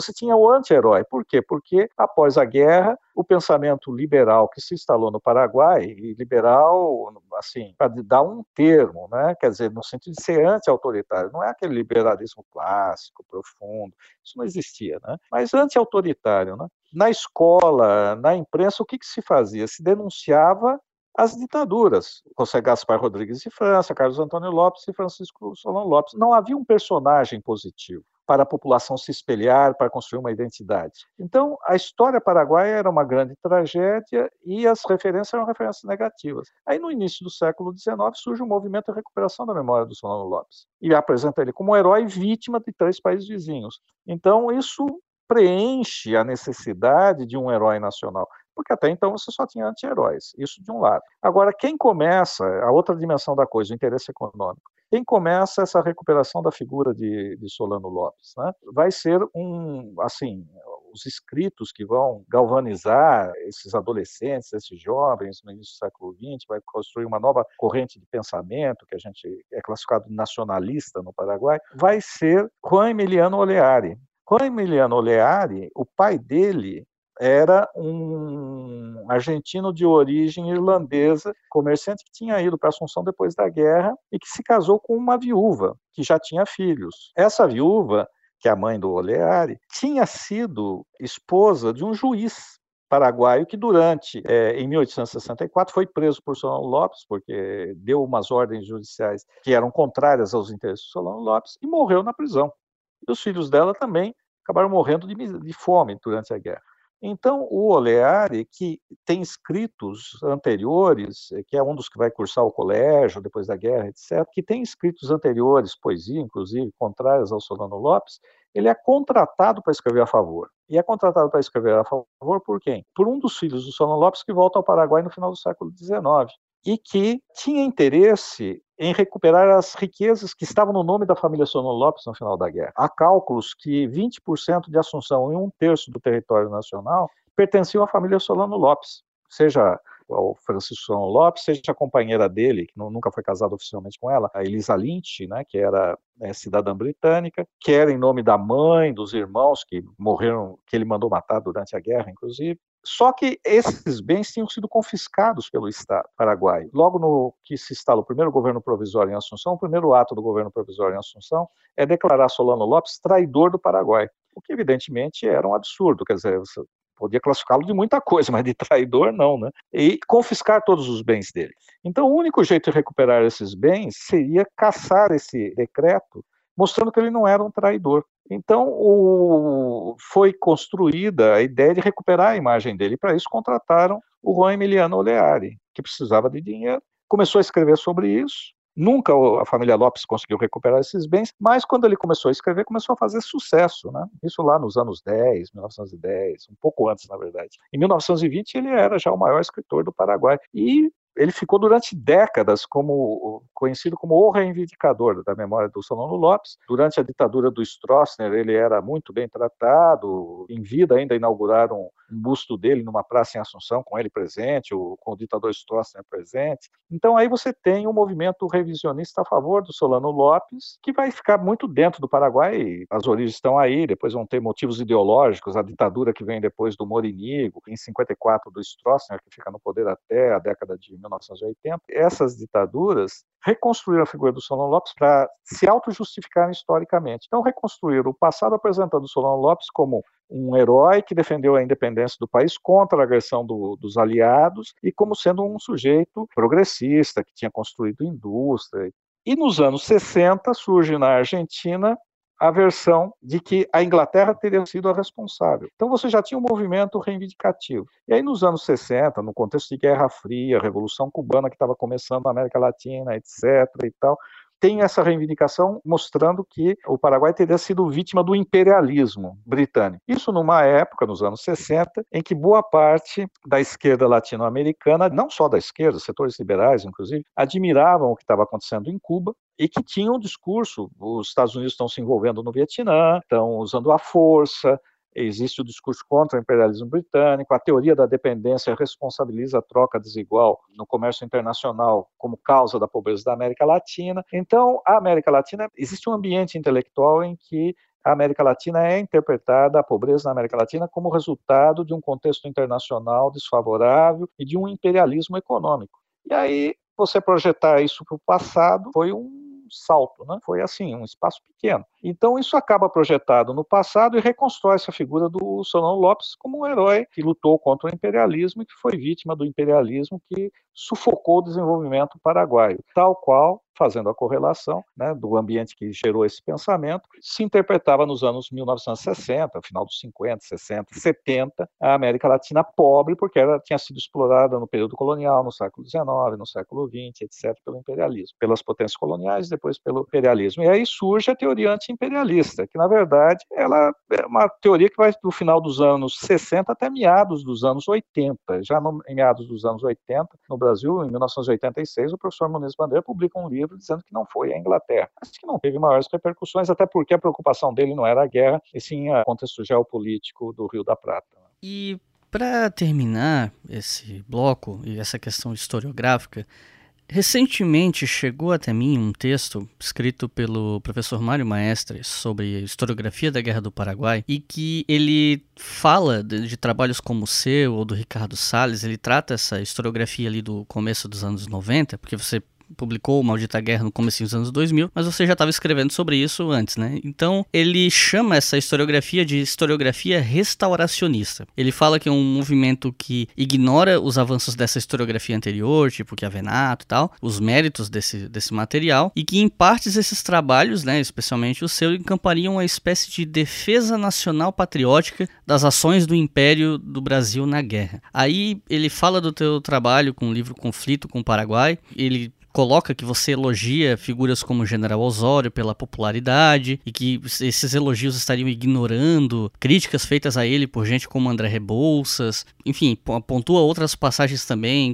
E sobre Maldita Guerra, ele né, aquela, aquela coisa do morde a sopra que acontece na academia, né? Reconhece os méritos, a erudição da obra, mas faz críticas ao livro por não utilizar trabalhos referências dessa produção marxista e americanista, né, revisionista dos argentinos e tal, e o estudo do Raul de Andrade Silva. Aí ele critica o fato da combatividade paraguaia ser atribuída à repressão do Lopes, umas coisas assim. E ele até é, tem um, um trecho em particular que eu separei que ele fala o seguinte: Maldita Guerra, na sua parcialidade, constitui narrativa dos sucessos no Prata de 64 e 70, desde o ponto de vista do Estado Nacional Brasileiro, ou seja, dos interesses gerais de suas classes dominantes, com um respeito apenas diplomático ao antagonista do Império, que tem todos os seus atos e razões justificados ou apresentados sob a melhor luz, usando-se para tal fortemente os recursos da narrativa. Enfim, é um texto longo, muitas as críticas, muitas questões, mas eu achei que era interessante trazer isso aqui, porque me parece que esse texto é relativamente recente e eu acho que seria justo dar uma oportunidade a você de dar uma resposta a algumas dessas críticas e tal, né? Já que é um debate que, como você mesmo falou, toda hora está surgindo documentações novas que confirmam ou não algumas coisas. Então, eu achei que seria legal trazer isso para te dar uma oportunidade de responder a esse tipo de argumento, tal, essas questões. Enfim, o que você teria a dizer sobre isso? Olha, nenhum trabalho é perfeito, nenhum trabalho está acima de crítica.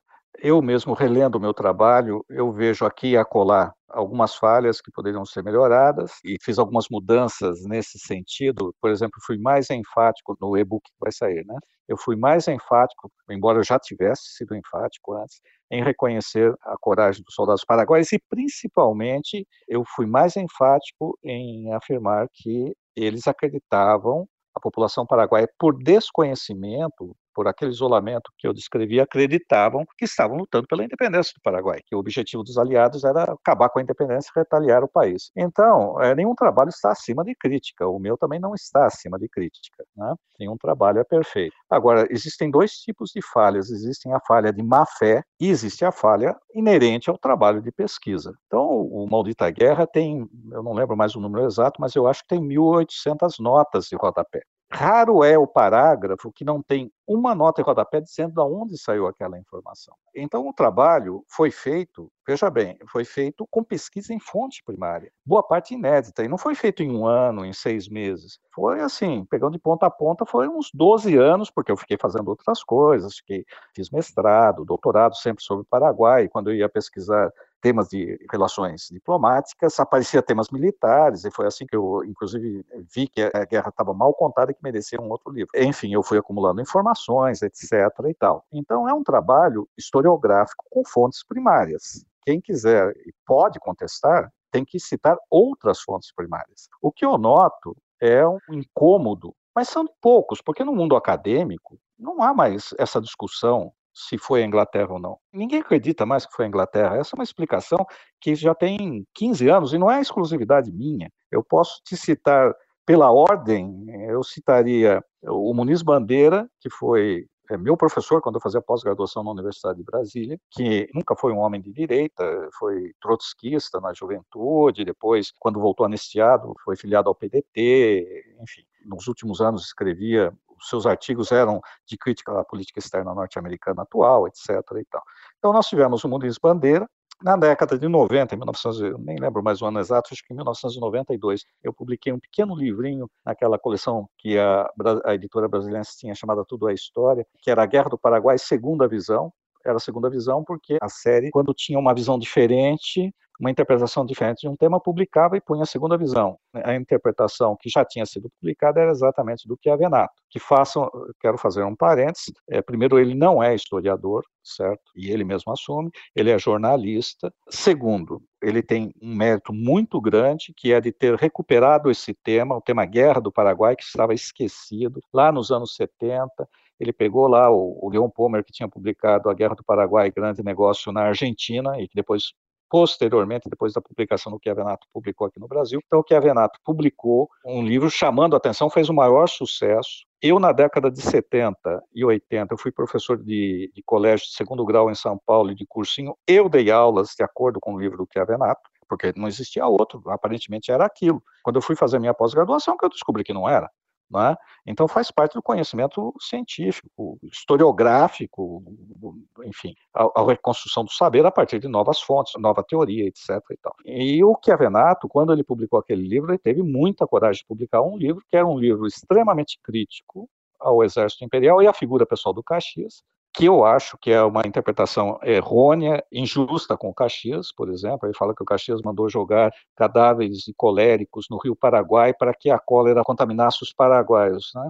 o exército inimigo. Mas acontece que o rio vai para baixo, não para cima. Então a tropa paraguaia está ao norte, vamos dizer assim, da tropa aliada, e o rio desce para o sul. Se você joga no rio, vai para baixo, não vai para cima. Então não tem muita lógica. Ou ele fala o termo indústria pesada indústria pesada no Paraguai, primeiro tinha indústria, mas indústria pesada é siderurgia, né? Ninguém fala, mesmo aqueles que defendem a posição, defenderam no passado, não defendem mais dessa questão do imperialismo, de destruir o modelo, o suposto modelo de desenvolvimento paraguaio autônomo, ninguém nunca citou indústria pesada, não existe indústria pesada. Enfim, mas o livro publicado naquelas circunstâncias, quando ainda havia o regime militar, precisava ter muita coragem. Então, eu quero abrir mesmo equivocado. Foi assim uma coragem pessoal dele. Então quero deixar registrado isso. Então nós tivemos o Muniz Bandeira criticando essa visão. Aí eu publiquei o livrinho da segunda visão, depois publiquei um livrinho pela editora Ática sobre a Guerra do Paraguai, um pequeno livro. E aí, nesse período da década de 90, vai aparecer também outros historiadores brasileiros escrevendo sobre isso. O Alfredo Menezes, do Mato Grosso, o Vitor Isaacson e o Ricardo Salles, que vão trabalhar o tema da escravidão, basicamente, mas que, para trabalhar o tema da escravidão na guerra,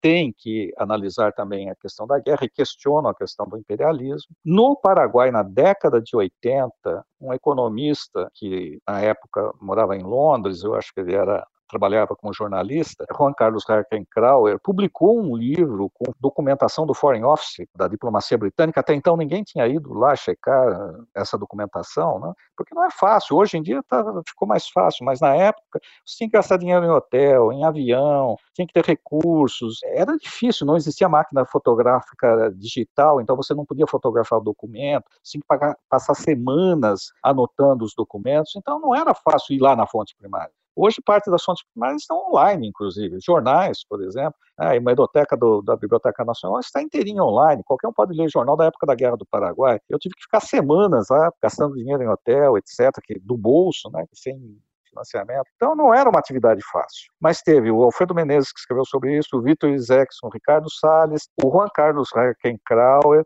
e no começo do século XXI, no final do século XX, já no começo do XXI, tem um norte-americano da Universidade da Georgia, o Thomas Wigan, depois tem um francês, o Luc Capdeville, tem o Guido Rodrigues Alcalá, paraguaio, recentemente tem a Vitória Barata, que é argentina, já no final do século XX, já tem na década de 90 escrevendo a Liliana Bresso, do Paraguai. Então, veja, é uma constelação de historiadores de diferentes nacionalidades, usando fontes diferentes, muitas vezes, e que chegam à mesma conclusão. Creio que não estão todos querendo restaurar uma, a historiografia brasileira, em, quer dizer, é uma atividade profissional, certo? Não é uma atividade amadora. Agora, o que eu noto, e eu não vejo essa crítica no meio acadêmico, como eu disse, não, não existe é só o professor Maestra, que é crítico, eu estive com ele num debate, num seminário em 2005, em Buenos Aires, foi um debate muito, assim, os dois na mesma mesa discutindo historiografia da Guerra do Paraguai. E ele fez a mesma observação, a crítica é respeitosa, eu, eu acho tudo bem de criticar, ou seja, você critica, discorda e apresenta os seus argumentos. Ele fez isso, eu também apresentei os meus e depois tomamos um cafezinho, assim, para espanto dos argentinos que acho que não estavam acostumados com a, a polêmica historiográfica ser cordial, né? Então não é nada pessoal, são concepções diferentes de história. Só que eu parto, eu tenho, claro, uma referenciais teóricos, etc. Mas eu acho que eu não posso, eu acho não, eu tenho certeza, qualquer historiador tem certeza, né, de que não pode ignorar o documento. Você não pode pegar o documento e forçá-lo a caber na sua realidade. Ao contrário, você tem uma hipótese explicativa, você tem premissas, mas se você chega num arquivo e aquilo demonstra o contrário, você tem que relatar o que aconteceu. Então, eu percebo que existe um incômodo, na verdade, em duas dimensões, quanto à explicação, não só minha, mas todo esse, esse rol de historiadores que eu falei. Primeiro, a geração mais antiga, que andou falando do imperialismo britânico, etc.,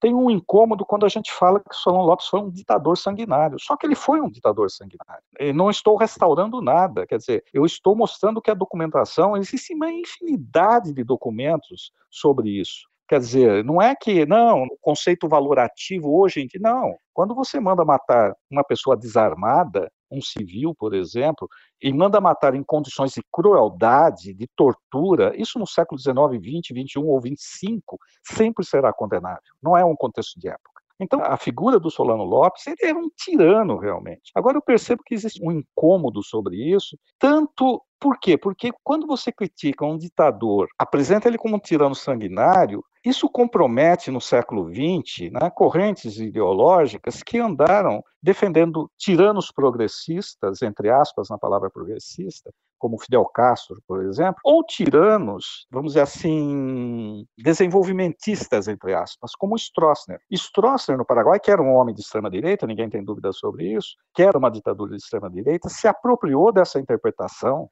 do imperialismo inglês, do Solano Lopes como herói anti-imperialista, para dizer que o Solano Lopes, no século XIX, anti-imperialista, foi um sujeito que construiu, que trouxe construções materiais para o Paraguai, preocupado em construir uma ditadura que estava preocupada com a felicidade dos paraguaios. E depois ele pega historicamente e se justifica a si mesmo com essa invenção no passado. Né? Então, incomoda quem defendeu Fidel Castro, quem defendeu Stroessner, eu estou citando dois da, que são mais né, na, na, nossa memória, poderia citar outros ditadores.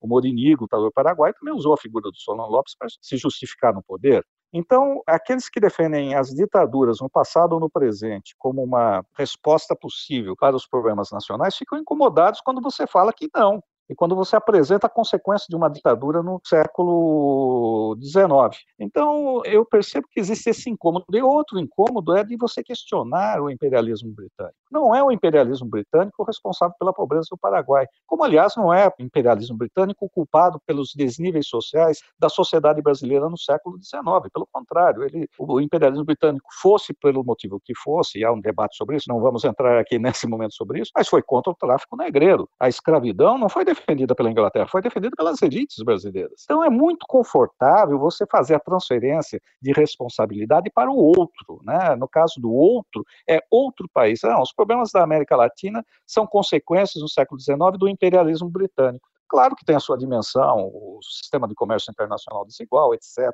Só que os países se movem por interesses, né? E você culpar a Inglaterra pela guerra do Paraguai, ou sei lá eu, pela guerra do Pacífico, né? Ou pela pobreza do continente, é você pegar e deixar de ver realmente o processo histórico para defender uma posição política, na verdade, né? uma posição em torno do que está acontecendo no presente que você gostaria. Não, assim como os Estados Unidos é o culpado, sei lá, na década de 1960 pela pobreza da América Latina, lá no século XIX é a Inglaterra. Bom, e agora, no século XXI, a gente vai pôr quem no lugar? Então, é uma visão de história equivocada e que leva, se você não respeitar documentação e arquivos, leva a aprofundar essa visão equivocada. Agora, o que nós temos aqui no mundo acadêmico hoje é um grande debate, nem não é se a Inglaterra faz parte ou não, isso, isso é, não tem mais o que questionar, certo? Mas sim, no caso das origens da guerra, né, o que pesou mais? Por exemplo, eu vou muito pelo lado da questão geopolítica e da própria política nas relações internacionais ali no Rio da Prata com as origens da guerra. Eu cito a questão econômica, a questão do mate, etc., mas com menos intensidade. Eu coloco num degrau abaixo. Realmente, não acho que a questão econômica esteja ausente, está presente. mas não acho que seja questão vital ali naquele momento. Mas há outros historiadores que de várias nacionalidades que inclusive citam a questão econômica e fazem um raciocínio muito interessante que vale a pena conhecer. Tem o Mário Pastori, por exemplo, que é um historiador econômico paraguaio que mora e trabalha nos Estados Unidos, que tem uns trabalhos nesse sentido. O próprio Muniz Bandeira, em 1986, no livro dele, deixou mais ou menos essa trilha como fator explicativo principal. É isso o que nós temos com a Guerra do Paraguai. É essa discussão se é restauracionista. Restaurar o quê? Por acaso, eu estou restaurando o quê? Se, se, for lido o livro, certo? Há críticas à condução militar do Caxias, há críticas à condução do Tamandaré sobre a esquadra. Quanto ao Osório, realmente não há críticas. Primeiro, porque ele nunca foi o comandante em chefe, ele sempre esteve subordinado em alguém. E segundo, porque realmente o Osório foi uma figura popular. Agora, não é eu que quero que o Osório seja uma figura popular. Está na documentação, está nos livros de memória. O Osório foi recebido em Buenos Aires com festa. É o único general brasileiro que os, os argentinos não. É, assim como os brasileiros não gostavam dos argentinos e desconfiavam dos argentinos, a recíproca é verdadeira. O único que foi recebido foi o Osório. O Juan Emiliano Oleari, nos seus escritos, ele deturpa a história em favor do Solano Lopes. Recentemente, os diários dele é o que eu estou falando, as coisas começam a aparecer, apareceram diários dele, então começaram a ser publicados. Ele escreveu um diário que estava perdido e foi localizado. Então é, ele mostra claramente que ele está escrevendo para antes sobre o passado. Ele não está escrevendo sobre o passado, ele está escrevendo para construir um novo presente para o Paraguai lá em 1920, 30 e tal. E aí ele mesmo, em alguns locais, ele deixa transparecer que o Samuel Lopes não é aquele que ele está descrevendo nos livros, etc. E tal.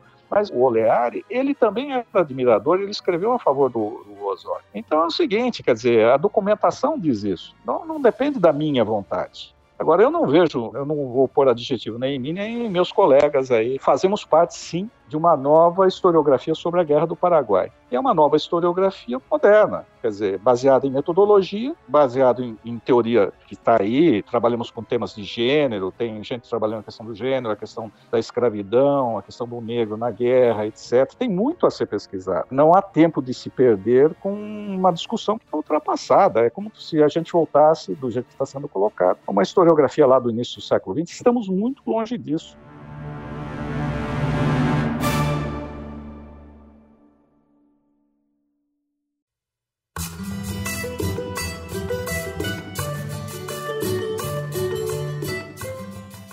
Chegamos ao final desse episódio e eu já quero começar fazendo esse final dizendo que eu tô muito feliz de essa gravação ter acontecido. Eu já queria gravar sobre isso há muito tempo, já queria gravar contigo há muito tempo. E tô feliz mais ainda que não teve nenhum problema técnico, eu tava com medo dessa alguma coisa, mas deu tudo certo. Superou todas as minhas expectativas esse episódio. E eu quero te agradecer muito por ter aceitado fazer parte do História FM. Eu sei que tem muita gente que vai gostar de ouvir esse episódio. Teve gente antes dessa gravação que já tava me falando, nossa, uma gravação com o Doratioto, né, como ia ser bom e tal. Eu quero te agradecer, quero te passar a palavra para considerações finais e para recomendação de alguns livros sobre o assunto. E aqui eu quero só fazer um adendo. Eu já estava preparado para falar assim, pô, é, alguns dos livros mais interessantes sobre a Guerra do Paraguai que eu conheço, que eu consegui obter, são livros que já estão esgotados, inclusive o Maldita Guerra, que inclusive eu nem consegui comprar. Ele me foi presenteado por um ouvinte, por um fã que me mandou a, a cópia e tal. E eu ia até te perguntar, pô, você sabe se tem alguma chance de sair uma edição e tal? E aí no meio do episódio você falou que vai sair um e-book atualizado, eu comemorei aqui. Então, enfim, vou te passar a palavra para as considerações finais e indicações de leitura sobre o tema para quem está ouvindo. Bom, é, eu que agradeço a oportunidade de alcançar um grande público, né, que é o caso da internet. Como eu falei para você, eu sou meio pré-histórico na questão da internet e perde-se uma oportunidade. Enfim, é duro você ficar se atualizando o tempo todo. Né? São mudanças rápidas demais. Mas eu que agradeço a, a oportunidade. De fato, o Maldita Guerra é, desapareceu das livrarias porque com a crise no mercado editorial, livros em papel estão deixando de ser publicados porque o preço é muito alto, há problemas de distribuição, etc.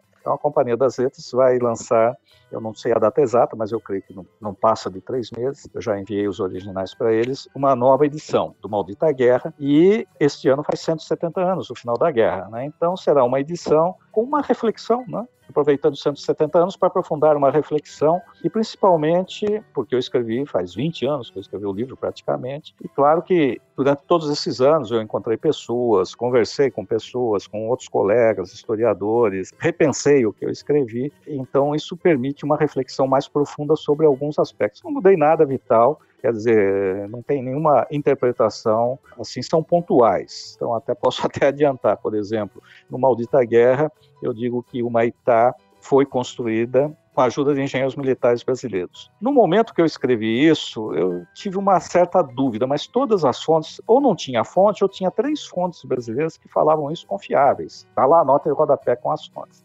Recentemente, um historiador amador, mas muito competente, paraguaio, Eduardo Nakayama, fez uma apresentação no Instituto Histórico e Geográfico Brasileiro no Rio de Janeiro, num evento que teve também a Marinha Brasileira como copatrocinadora por conta de Riachuelo. E aí ele fala, olha, os historiadores brasileiros tais, tais, tais, e ultimamente também o Dodatiotto, enfim, eu conheço o Nakayama pessoalmente e tal, dizem que, mas isso não é verdade, e aí ele explica. Então, por exemplo, coloquei essa observação na nova edição, dizendo, olha, na edição anterior constou tal coisa, para alertar, né, que há uma mudança. Porém, pesquisas recentes dizem que não foi assim, aí eu coloco a posição do Nakayama. Depois a outra informação que foi alterada é a informação do que aconteceu com a companheira do Solano Lopes, com a Elisa Lynch. Né? Todos os historiadores paraguaios, brasileiros, todos sempre disseram que ela morreu na miséria em Paris e que foi enterrada como indigente no cemitério do Père Lachaise.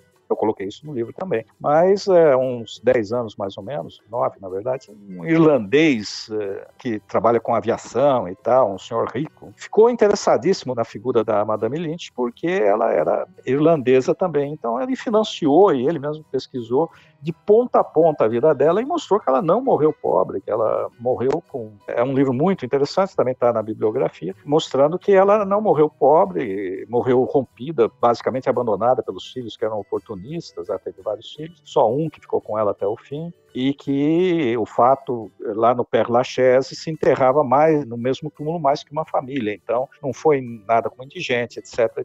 Então é uma retificação que não muda nada, claro, a interpretação do livro, mas é uma informação mais exata historicamente. Então eu fiz também essa alteração. Agora teve muita coisa interessante que apareceu, por exemplo, apareceu o catecismo que era usado nas igrejas católicas paraguaias no governo do Solano Lopes, em que o presidente da República é apresentado como um imperador, quase como um imperador, e vontade de Deus, cabia a todos obedecê-lo, etc., que um soldado devia lutar não devia questionar nenhuma guerra. É muito interessante para pegar né, o espírito da época. Um ex-ministro das Relações Exteriores dele que deixou alguns escritos que foram encontrados na, numa biblioteca na Universidade do Texas. O Diário do Conde D na Guerra, que foi descoberto em Petrópolis, traduzido e publicado. E tem também as cartas do chanceler argentino na época da guerra, que era uma documentação que estava catalogada, mas por problemas legais ninguém podia consultar e foi colocado online faz três anos, dois anos e meio mais ou menos, são quase 3 mil documentos, então, que esclarecem detalhes da guerra, detalhes políticos, a luta política, etc., muito interessante. Eu peguei toda essa documentação e utilizei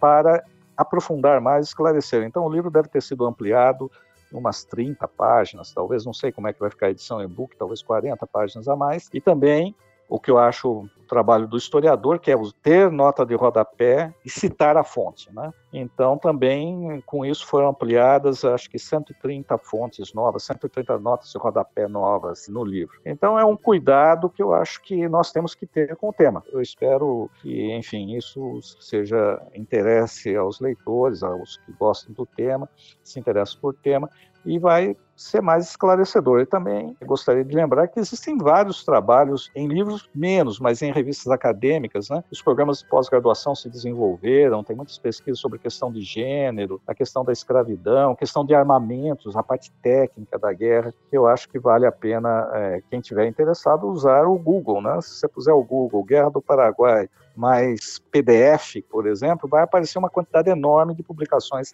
acadêmicas que valem a pena ler. E quanto às sugestões, olha, eu sugeriria, assim, para o, o público brasileiro de livros que estão acessíveis, né? O Alfredo Menezes de Mato Grosso publicou pela editora Contexto há algum tempo, talvez quatro anos, cinco anos, não me lembro bem, um livro chamado A Guerra é Nossa, né? Que é exatamente ratificando o que não foi a Grã-Bretanha, etc. É um livro muito interessante. O Ricardo Salles publicou um belo álbum em 2000 2004, talvez, chamado Guerra do Paraguai, Memórias e Imagens. Então, um livro com imagens partes inéditas da guerra e com um texto né, explicativo muito interessante também. O Vitor Isaacson, do Rio de Janeiro, que trabalha a questão de escravidão, também tem livros publicados. Ele publicou recentemente nos Estados Unidos, mas está em inglês, mas parece que está saindo uma edição em português este ano. Ele publicou uma comparação entre a questão da escravidão na Guerra Civil Norte-Americana e na Guerra do Paraguai, mas vai além da escravidão. É interessante também. Desculpa, qual é o nome do, desse livro do Vitor original? Você lembra? Olha, eu não, não lembro. Acho que é. Eu não vou agora não vou me lembrar, mas é, é um título curto, tá? Ele publicou, saiu acho que ano retrasado, agora não vou me lembrar. Né? Eu usei, inclusive, no Maldita Guerra. Mas, se eu não me engano, está para sair em português. Tudo bem, eu procuro depois. E, olha, o melhor livro sobre a Guerra do Paraguai ainda, não deveria apresentar concorrentes, né?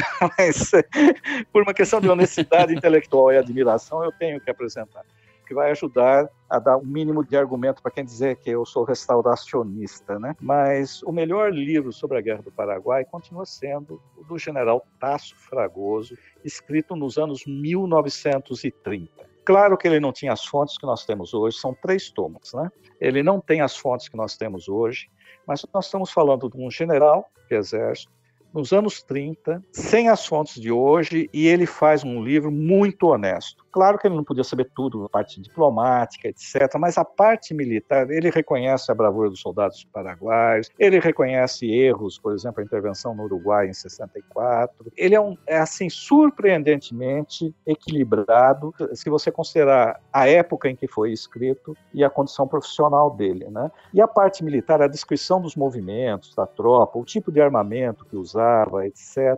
É um livro que realmente vale a pena, eu acho que saiu nova edição, inclusive, vale a pena ler. Então, enfim, nós temos ah, muitas opções. Agora, para quem quiser se aventurar mais, né, eu sugeriria que foi publicado recentemente um livro do, do historiador americano, meu amigo Thomas Wigan. É, Wigan é W-H-I-G-H-A-M. Ele publicou em espanhol em três tomos faz o último tomo, acho que saiu faz uns três anos, mais ou menos, publicou um livro chamado La Guerra del Paraguai, La Guerra de la Triple Aliança, na verdade. Ele usou documentação do último, ele, teve, ele vai desde o período colonial, é um livro extenso. A guerra é um momento, na verdade, mas ele usou documentação, ele foi atrás do último representante diplomático norte-americano no Paraguai, que foi, na verdade, um aliado do Solano Lopes, o general McMahon, e ele descobriu documentação com os descendentes do McMahon, que nem o Departamento de Estado tinha, e descobriu também os diários da esposa do McMahon sobre o Paraguai. Ele usa no livro dele. E, aliás, ele tem uma, uma interpretação um pouco diferente da minha, quanto aos chefes militares brasileiros. Por exemplo, ele elogia o Tamandaré e justifica o, o período em que o Tamandaré ficou, é, vamos assim, meio estagnado com a esquadra, que eu interpreto como é, fruto das desconfianças dele em relação ao Mitre, e o Wigan justifica essa demora. Na verdade, até eu brinquei com o Wigan, eu falei assim, olha, alguém era capaz de pensar que você é o historiador brasileiro e eu sou o historiador norte-americano, porque ele é mais condescendente com os erros militares que são naturais numa guerra, diga-se de passagem. Né? Tem um ditado que eu, que eu cito no meu livro também, vence a guerra aquele lado que erra menos. Né? O lado aliado errou menos e ganhou. Mas é um livro muito interessante quanto a fontes, quanto a detalhes, etc. Né? Então, são essas indicações, mas deve vir coisa nova por aí, porque tem muita gente pesquisando, gente boa, e eu acho que nova geração de historiadores que está aí é muito promissora. Então é isso, pessoal. Não se esqueçam de acompanhar o História FM no Twitter, arroba História FM com FM maiúsculo. Não se esqueçam de né, dar uma olhadinha na nossa página do Apoia-se, apoia.se barra História, para considerar a possibilidade de apoiar o nosso trabalho. Muito obrigado para todo mundo que ouviu até o final e até a próxima.